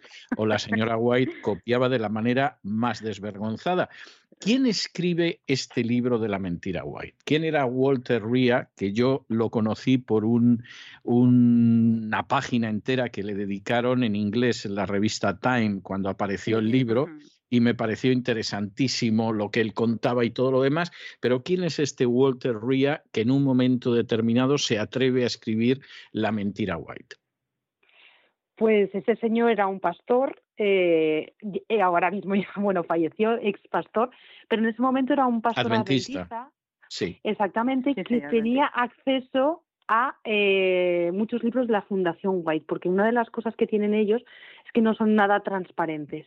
Entonces es muy difícil tener eh, acceso libre a todos los libros que tenía y a todos los escritos de, de Elena Woodwhite. Entonces él empezó a investigar, empezó a investigar y se dio cuenta de que, como usted dice además en el, en el libro está perfectamente explicado en dos columnas, eh, el libro que a lo mejor habría escrito, por ejemplo, The Desire of Ages de, Elena White y tenía, eh, por ejemplo, un párrafo copiado de The Great Teacher de John Harris, otro de Walks and Homes of Jesus de Daniel March y te va diciendo párrafo a párrafo y vas viendo que muchos es prácticamente, prácticamente lo mismo. Entonces este hombre eh, habla con sus superiores y les dice, oiga, mire, es que me estoy dando de, que esto, esto no puede ser. Entonces se hace un comité, de hecho hay 18 personas eh, designadas por la Iglesia que dicen que esto es alarmante y que hay que continuar investigando eh, le dicen desde la Fundación White que por favor de tiempo para que ellos puedan investigar qué es lo que está ocurriendo y a continuación lo que hicieron fue despedirle después de 36 años de, de servicio. Entonces fue una persona dentro de la iglesia muy valiente como ha habido otros, pero que en cuanto se les ocurre levantar la voz, lo que ocurre es que se les se les expulsa. Eh, esto mismo ocurrió, por ejemplo, con Fanny Bolton, que era una de las sí. de, de Elena White, que la pobre mujer pues se vio agobiada en un momento viendo que lo que ella estaba haciendo no estaba bien, porque incluso cosas que ella escribía lo publicaban como si lo hubiera escrito la, hermana White. Entonces hay una carta que le escribe al doctor Kellogg, que era un protegido de la familia, de la familia White, tal y como explica en el libro, y le dice pues es que se siente, se siente muy mal. Entonces el doctor Kellogg va a hablar con, con la hermana White y, ella lo que dice es que eh, Fanny Bolton no va a escribir una sola línea más y por supuesto eh, la expulsan, igual que hizo con su propia sobrina. Entonces esto, como decía Miriam, es un poco el, modus operandi de, eh, del adventismo. las sectas y del adventismo, eso es. Y por lo que tengo entendido también de, de todas las sectas, tengo una prima que ahora está saliendo de los testigos de Jehová y el tratamiento es, es muy similar. Entonces esto fue un poco, un poco lo que ocurrió. De hecho, él quería escribir eh, en el último en el último capítulo del libro habla del caso Davenport que usted ya nombró en aquella entrevista que, sí, exactamente, transcribió Miriam y quería escribir un libro más amplio y al parecer la Iglesia le presionó para que no lo publicara, quería publicarlo en el 84. Y al final eh, lo publicó posteriormente eh, y ahora mismo está, se llama eh, Pirates of Prestige y ahora mismo está publicado en redes sociales en inglés, por si alguien quiere profundizar en, en ese tema. Y pues fue una, una persona muy valiente dentro de, la Iglesia que se, se animó a levantar un poco lo que otros a lo mejor habían intentado y no habían conseguido. Es bueno, y además en esa misma época hubo otros. Yo recuerdo un libro que no se ha traducido al español hasta donde yo sé, es un libro que está en inglés que se llama Prophetess of Health, Profetisa de Salud, que escribió también un médico adventista, que era el Dr. Numbers, al que le dejaron, como a Walter Ria, acceso a los archivos de, de la señora White y descubrió que la famosa reforma pro salud de Ellen White era un plagio descaradísimo de otros autores de la época, ¿no? Con lo cual, de nuevo, las medidas pro salud inspiradas por Dios a la señora White, pues no dejaban de ser una copia. Hay un aspecto que a mí me llama eh, mucho la atención, aparece con mucha claridad precisamente en la mentira White, pero se ve también en el libro de Numbers y de otros autores que salieron del adventismo después de descubrir la verdad del adventismo, y es el hecho de que esto era algo que lo sabía bastante gente. Por supuesto, los adeptos de abajo, los pobrecitos, no saben nada, se creen lo que les han dicho y punto, ¿no? A menos que se pongan a investigar, como en el caso de vuestros familiares. Pero pero en, la cúpula esto lo sabe más gente. O sea, no es que la señora White fuera una astuta y habilísima plagiaria, que ella sabía que plagiaba, pero no lo sabía nadie más. Eh, había mucha gente que lo sabía, hubo gente que incluso se marchó eh, totalmente hundida al descubrir que era una falsa profetisa, etcétera, etcétera. ¿A qué atribuís vosotras el hecho de que en un momento determinado gente que conoce que esto es un fraude, que Ellen White fue una plagiaria, que lo que enseñaba pues era una mala copia de lo que habían escrito otros con mayor o menor acierto, sin embargo oculten esta verdad, se mantengan dentro de la cúpula y sigan engañando al resto de la gente. ¿A qué lo atribuís? Es que además, de hecho, lo que está diciendo Abigail es cierto. El, lo que es el patrimonio white, eso está cerrado a siete llaves. Ahí no tiene acceso prácticamente nadie. Es una cosa, como vayan los geos, que digo yo, no, creo que, que, puedan. Es una cosa muy difícil de llegar a, a ello. Y en eso se basa justamente lo que es la, la iglesia adventista. Ahora, evidentemente, con los antecedentes de un Numbers o de un Walter Ria que tuvieron acceso y sacaron a la luz lo que había, tampoco es extraño que lo tengan cerrado a cal y canto. Yo, puedo hasta... Pero, pero la cuestión a la que voy es por qué pensáis que esto es una conducta que se ha seguido perpetuando durante décadas y que afecta pues a gente que por supuesto es la cúpula de los adventistas del séptimo día, pero también gente que está mucho más abajo. A ver, yo creo que tal y como explica en el libro y además lo hemos comentado muchas veces en casa, con la familia y demás, es que si tú estudias para ser pastor adventista, aunque investigues y te des cuenta, dentro de la iglesia tú eres alguien, fuera de la iglesia, porque una persona que ha estudiado biología, economía, mm, derecho, se puede ganar la vida fuera de la iglesia. Pero si tú has estudiado para pastor, ¿qué haces? ¿Qué es, tu forma de vida? ¿Te has, ¿Te has, formado? ¿Tienes una familia? ¿Facturas que pagar? Entonces, eh, de hecho, en el libro explica que se convierten en muchos casos en supervendedores. Entonces, yo es la explicación que le doy. De hecho, hay una frase muy bonita en, el, libro, al comienzo del libro, en el prólogo, que viene a decir algo así como qué lleva al ser humano a querer información que sabemos que no es fidedigna y a darles como el control de, nuestras vidas. Yo creo que también es verdad que a lo mejor el ser humano tiene una necesidad de, creer en algo más, pero en el caso de las sectas yo creo que se basan principalmente en eso y luego también, por supuesto, en el control de nosotros somos diferentes y también, por lo menos a lo mejor ahora ya no tanto, pero en la época en la que estaban nuestros familiares dentro y bueno, y Miriam, en gente que a lo mejor no está muy formada, que tiene muy buen corazón, pero que no está muy formada. Y yo creo que es un poco eso y la, y la propia cúpula porque ellos tienen que vivir de, eso. De hecho, eh, hay una carta que escribe James White eh, diciéndole a su mujer que, su, de su pluma aún se puede sacar más dinero. Es decir, al final, eh, lo pone en el libro, eh, no me estoy inventando nada. Entonces, al final, para ellos es su, su forma de, de vida y, y, es su forma de conseguir dinero. Y entonces, y lo mm, sí, es muy cruel, ¿no? Lo triste es aprovecharse de, de, personas muchas veces eh, porque normalmente la gente que está en una que pertenece a una asociación o a una religión como esta pues es gente pues de gente humilde gente de corazón. Y cuando estamos hablando de temas tan sensibles de tus propias creencias de tu Dios es que estás tocando la piel más sensible de la persona y van a tocar la cuerda sensible y con eso te controlan, o sea, es, la manera. Yo eh, tengo que reconocer, yo recuerdo una conversación, no, no se me olvidará nunca, que mantuve con algunos de los dirigentes de la cúpula adventista en España, de los más arriba de la cúpula, y en medio de la conversación, eh, cosas que yo había expresado en público y que había dejado escritas, me reconocieron que eran ciertas y algunas de ellas entraban totalmente dentro de lo ilícito penal, me las intentaron justificar, ¿no? Pues, pues bueno, es que, es que en última instancia, pues es que si no, esto no se puede mantener, esto es así.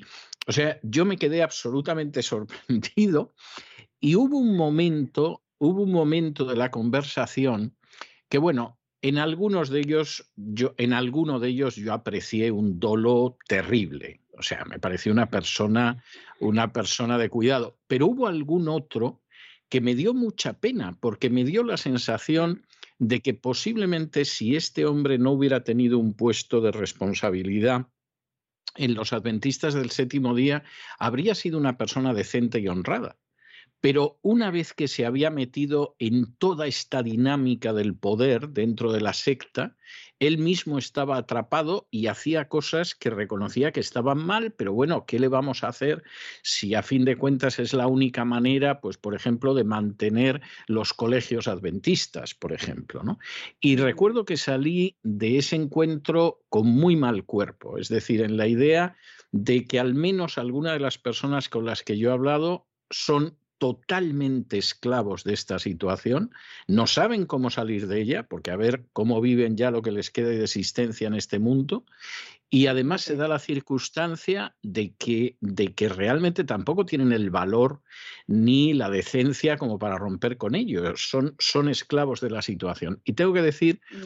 que nada más tener lugar este encuentro, eh, los adventistas del séptimo día se querellaron conmigo y, por cierto, perdieron, perdieron la querella. Pero en cualquiera de los casos recuerdo aquella querella, porque además me pedían un montón de millones que yo no había visto en mi vida, era una querella disparatada y bueno, no, ni siquiera se llegó a juicio. La, la juez la archivó después de que yo presté declaración, apelaron, la juez la volvió a archivar y hasta ahí quedó la cosa. Pero recuerdo que a mí me dio pavor en el caso de alguno de ellos, parece que lo tengo ahora, ahora mismo delante, no sé si vivirá, porque esto fue en los años 80 porque en ese momento eh, yo dije, pero este hombre es un esclavo, o sea, este hombre no tiene la valentía para sacudirse las cadenas y al mismo tiempo lo tiene que estar pasando mal, porque él sabe que está haciendo cosas que están totalmente mal. Siguiente cuestión que tengo que someter, eh, tengo que someteros a las dos. ¿Cómo es que en un momento determinado se toma la iniciativa, se adopta el paso de sacar en español la mentira White? Pues eh, bueno, nuestros padres cuando estaban con todo ese proceso de, investigación, eh, cayó el libro en sus manos, pero claro, en inglés. Entonces, en, inglés, época, claro. En inglés, claro, nuestros padres habían estudiado francés. Entonces decidieron mandarlo traducir y se apoyaron muchísimo en este libro para, para poder salir. Y yo un poco en mención de lo que decía usted antes, por ejemplo, mi familia, mi madre adventista desde los nueve años, eh, mis abuelos adventistas, incluso después de que salieron algunos de mis familiares siguieron siendo, el abuelo de Miriam ya era adventista. Y sin embargo, tú, vale que no tenían, bueno, nuestros padres, mi padre era anciano de iglesia, y aún así tuvieron el valor de salir. Es decir, también va mucho en, en, los valores de, de, la persona, claro. El tema de, de, investigar, que ya os digo, este libro fue clave para, para ellos, igual que para Miriam fue clave el verla a usted, la definición de las sectas y demás. Para ellos fue clave este libro. Comenta. Yo era, no, que yo, yo era una cría pequeña en aquel momento tampoco, pero estábamos en medio de, toda la vorágine donde estaban todos dándose cuenta que eso no, no funcionaba. Mi padre ya hacía tiempo antes que se había dado cuenta y había ido a hablar con el pastor y más o menos la cosa se mantenía, pero mi tío, mi tía y, y más y, el, y el resto del grupo se metieron más a fondo y aún se dieron cuenta de más y por eso pidieron tantas explicaciones y, entonces, y bueno, el modus operandi era ese, destruirlos y echarlos, claro. El proceso duró bastante, bastante tiempo. En la primera, la primera vez que echaron a alguien fue a mi tío y fue, estamos hablando del año 1985. Recuerdo que era un 23 de noviembre. Que era anciano también. sí, era, pero claro, él fue a quejarse precisamente por eso. Y entonces, eh, después fueron sacando a, más gente del grupo. Y nosotros, mi, mi padre y yo, y mi madre y yo, no pertenecíamos al grupo, pero al final no nos quedó más remedio que ir con ellos, porque echaron, o sea, nos, nos echaron también a nosotros.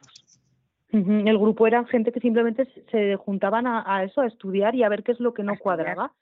Y yo creo que algo muy positivo que, que hablamos con, con, Miriam y demás es que salieron en grupo, porque además Miriam tiene muy, muy grabado, que usted ya comentó, el, un manual psiquiátrico de Estados Unidos, creo, el DMS3, ¿tú me corriges, Miriam? Sí, sí. ¿no? Que usted lo nombró en la entrevista y ya decía... Sí, que a partir de, de, cinco años de una persona que ha estado en una secta es prácticamente irrecuperable. De hecho, Miriam lo dice, nosotros ya, ya no tenemos remedio, ¿no? Sin embargo, nuestros padres salieron y yo creo que, que el hecho de salir en grupo y salir convencidos de lo que les habían explicado desde niños era mentira, el salir con esa claridad fue lo que les ayudó. Porque, por ejemplo, ahora mismo tengo... Sí, dime. Mm. No, no, el golpe tan fuerte que nos dieron fue lo que al final te, te mm. espabila. O sea, es que dices, pero esto no puede ser. Te hacen todo siempre cuestión, problema de conciencia siempre es conciencia. Eh, por ejemplo, allí dentro decían, quien no paga los diezmos está engañándole a Dios. Uy, Dios mío. ¿Quién quiere engañar a Dios? Dios que es... es ¿Cómo vas a engañar a Dios? O sea, omnisapiente, que, eh, que, nos conoce, que además nos ha creado Él, que sabe dónde fallamos, dónde nos caemos y dónde vamos a meter la pata, y además sabe lo que pensamos, sabe todo. ¿Pretendes engañar a Dios? Es que, es que no, tiene, no, tiene lógica. No, yo no tengo ninguna duda de que además la capacidad de manipulación de cualquier secta es inenarrable. Problema de conciencia todo. Claro, porque además se dan vamos a ver, se dan una serie de circunstancias tremendas. Primero hay un porcentaje muy grande de gente que es gente humilde, que puede ser gente de corazón, que puede ser gente de buenas intenciones, pero que en general es gente no muy instruida. Y entonces es gente más fácil de manipular en muchos casos. En segundo lugar, muchos de los dirigentes, quizá no sea la cúpula top de arriba, pero muchísimos de los dirigentes intermedios, que a fin de cuentas son los que manipulan y mantienen en el redil a los adeptos, son gente que desde luego como tuviera que ganarse la vida de manera honrada en algún tipo de ocupación secular, lo tendrían muy difícil, verdaderamente muy difícil para esa gente que en muchos casos tiene incluso un sentimiento de inferioridad no asimilado, además tú alimentas su ego en eso que una de las personas del grupo del que, vosotros, del que vosotras hablabais denominaba el medio metro, es decir, esa plataforma elevada medio metro sobre el resto de la gente para poder predicar que efectivamente ese medio metro es un ego que satisface pues a mucha gente que tiene problemas serios de autoestima y que intenta equilibrarlos yendo en, la otra dirección. Si a esto se suma... está prohibido. Claro, claro. No, claro, porque una persona que tiene una visión equilibrada de sí misma y además conoce sus partes buenas y sus carencias y todo, es mucho más difícil de, de manipular. Y luego, por supuesto, hay un aspecto económico innegable, es decir, mediante la manipulación de la masa, pues le puedes sacar un beneficio lucrativo en este sentido. ¿no? Eh, yo creo también al mismo tiempo que efectivamente la gente que es honrada puede salir, la gente que decide que se queda dentro a sabiendas de lo que se hace mal, pues evidentemente se autocierra la puerta de la prisión, pero la gente que busca de una manera honrada, pues acaba descubriendo el fraude del adventismo y el fraude de cualquier otro movimiento sectario en el que pueda estar. Y yo creo que en ese sentido el papel que han hecho vuestras familias por supuesto con su testimonio personal, pero por ejemplo, sacando adelante una edición de La Mentira White, El fraude del adventismo, es verdaderamente algo que seguramente nunca vamos a conseguir agradecerles en, la medida total que se lo merecen. Eh, Abigail, Miriam, yo tengo que preguntar algo que seguramente ahora se está preguntando todo el mundo. Si yo quiero conseguir la mentira White, ¿Cómo la consigo? ¿Dónde la encuentro? ¿La encuentro en Amazon? ¿La encuentro en librerías? ¿Dónde está? Pues se puede encontrar en Amazon, efectivamente, en eBay y en la librería central de Zaragoza también. Eh, nuestra intención también es donarla a algunas bibliotecas porque lo que queremos con este libro es que llegue a todo el mundo, que, que cualquier persona que se vea en una situación parecida, o ya sea adventista, incluso a lo mejor otras personas de otra secta, como he nombrado a, mi prima, la que está saliendo de los testigos de Jehová, yo le regalé este libro y, también le he ayudado por un poco ese modus operandi que, que tienen. Entonces, como, como digo, Amazon, eBay y la librería central de Zaragoza. Muy bien. Y además, yo quisiera insistir en eso. Efectivamente, gente que ahora mismo esté dentro del adventismo tiene un interés especial en la mentira white, pero es que leyendo la mentira White uno puede decir, caramba, yo estoy en los mormones, nuestro profeta es otro, pero es que esto se parece muchísimo. O estoy dentro de los testigos de Jehová o de otros grupos y efectivamente el modus operandi se parece enormemente, aunque la enseñanza sea distinta en, ese sentido. Bueno, Abigail, eh, Miriam, Miriam, Abigail, yo tengo que daros las gracias de verdad por este tiempo que nos habéis regalado con tanta amabilidad y tengo que deciros que cuando estas entrevistas eh, tenían lugar en un estudio en directo, vis a vis, cara a cara, pues yo tenía la costumbre de regalar uno de mis libros dedicado a la gente que había tenido como vosotras la amabilidad y la gentileza de someterse a la batería de preguntas. Siempre hacía la salvedad de que no estaban obligados a leerlo, era un pequeño detalle. Pero en el ciberespacio esto no es posible y yo me tengo que limitar a dejar alguna melodía, alguna canción como un pequeño reconocimiento de gratitud por lo que habéis hecho. Y, si me permite, Sí. Disculpe, le, estoy cortando, pero es que no puedo, no puedo permitir que, nos despidamos sin decirle una cosa. Mire, mi, mi abuelo, que también estuvo, claro, el padre de mi madre, y el hombre pues eh, era una persona humilde de él aprendió a, leer de hecho con la Biblia y dentro de los adventistas eh, también estuvo y él era una persona que cuando usted estaba en cuando usted estaba en la radio con la linterna nosotros siempre le hemos escuchado y, muy a gusto además. Y mi abuelo era una persona muy, por supuesto, muy creyente, él era muy metódico, muy ordenado, cada día tenía que hacer sus ejercicios, leer su Biblia, pero a las 8 tenía que ir a escuchar la linterna. ¿Y a ellos dónde va? Pues me voy, me voy a, echar, a escuchar al César, que decía él. Y tendría usted que haber visto su habitación, tenía varios aparatos de radio, cada uno en su en, una en un dial diferente y el del César que decía él, ese era sagrado. Llegaba a las ocho y se sentaba delante de la radio a escuchar porque es que el César sabe mucho y me quiero enterar porque es que estamos en los tiempos del fin. Y yo, vamos, si mi abuelo todavía viviese, porque murió pues ahora unos cuatro o cinco años, pues vamos, creo que estaría con lágrimas en los, de los ojos de, saber que, estamos hablando ahora mismo con usted. Y estoy muy agradecida, de verdad, por, por todo su trabajo, su labor y, y por todas estas emisiones que hace, que son estupendas.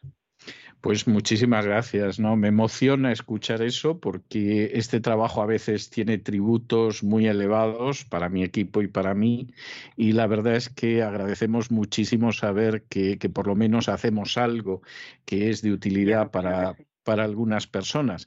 Bueno, yo estaba comentando que iba a dejarles con, con, un tema y es un tema que a mí me parece un tema muy hermoso. Es uno de los últimos temas que grabó Johnny Cash poco antes de morir, salió poco antes de que él falleciera, y era un tema en el cual él quería hacer un contraste entre lo que había sido su vida y lo que era la vida que iba a empezar cuando pasara el umbral de la muerte. Y entonces él, que siempre se presentó como el Man in Black, el hombre de negro, y iba vestido de negro y explicaba por qué, pues al final de su vida grabó un tema que se llamaba Man in White, el hombre de blanco, pero ese hombre de blanco no era Johnny Cash, era quien había muerto para salvar a Johnny Cash, era Jesucristo. Y es un tema que era el tema que yo quería dejaros hoy a vosotras, agradeciéndoos de verdad muchísimo este tiempo que, que habéis dedicado hoy, que nos habéis concedido de una manera tan generosa con, eh, para toda la gente que lo quiera escuchar, que quiera efectivamente profundizar en esa,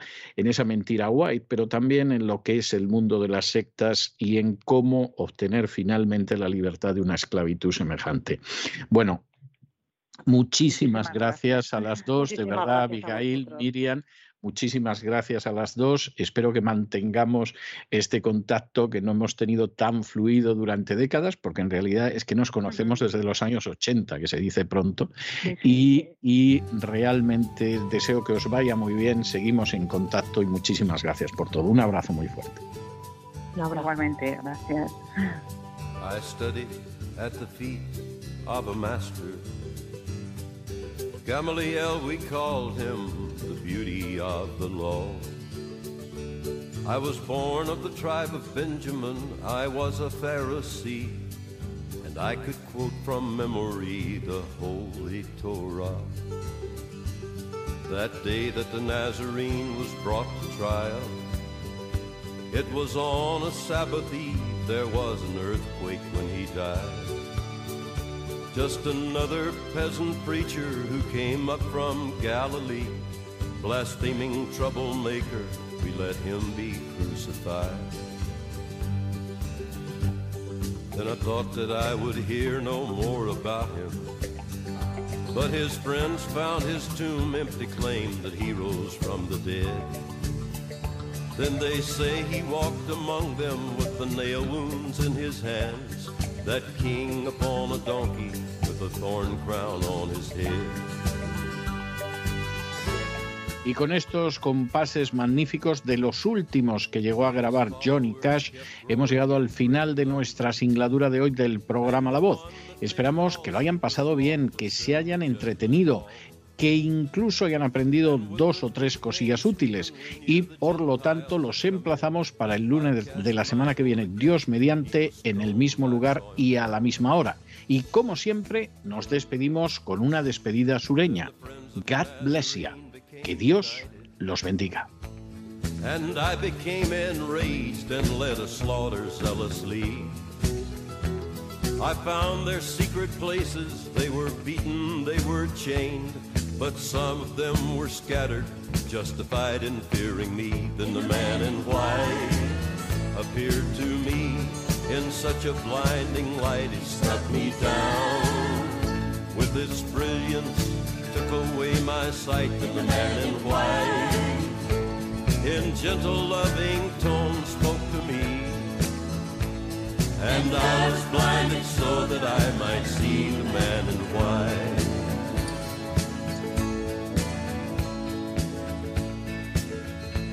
but like the wind that blows the scattered sea from Alexandria to Antioch their congregation grew I went to the high priest for letters of permission to go to other cities to see my mission through.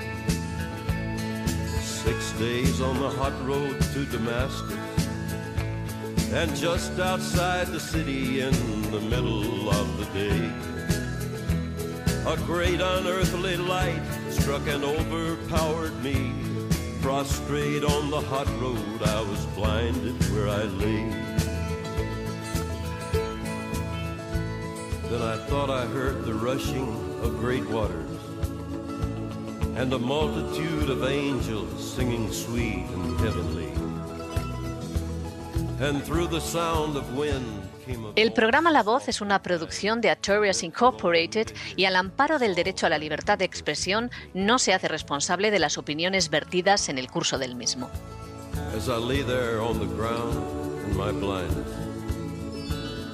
He asked me once again, and suddenly the voice I knew.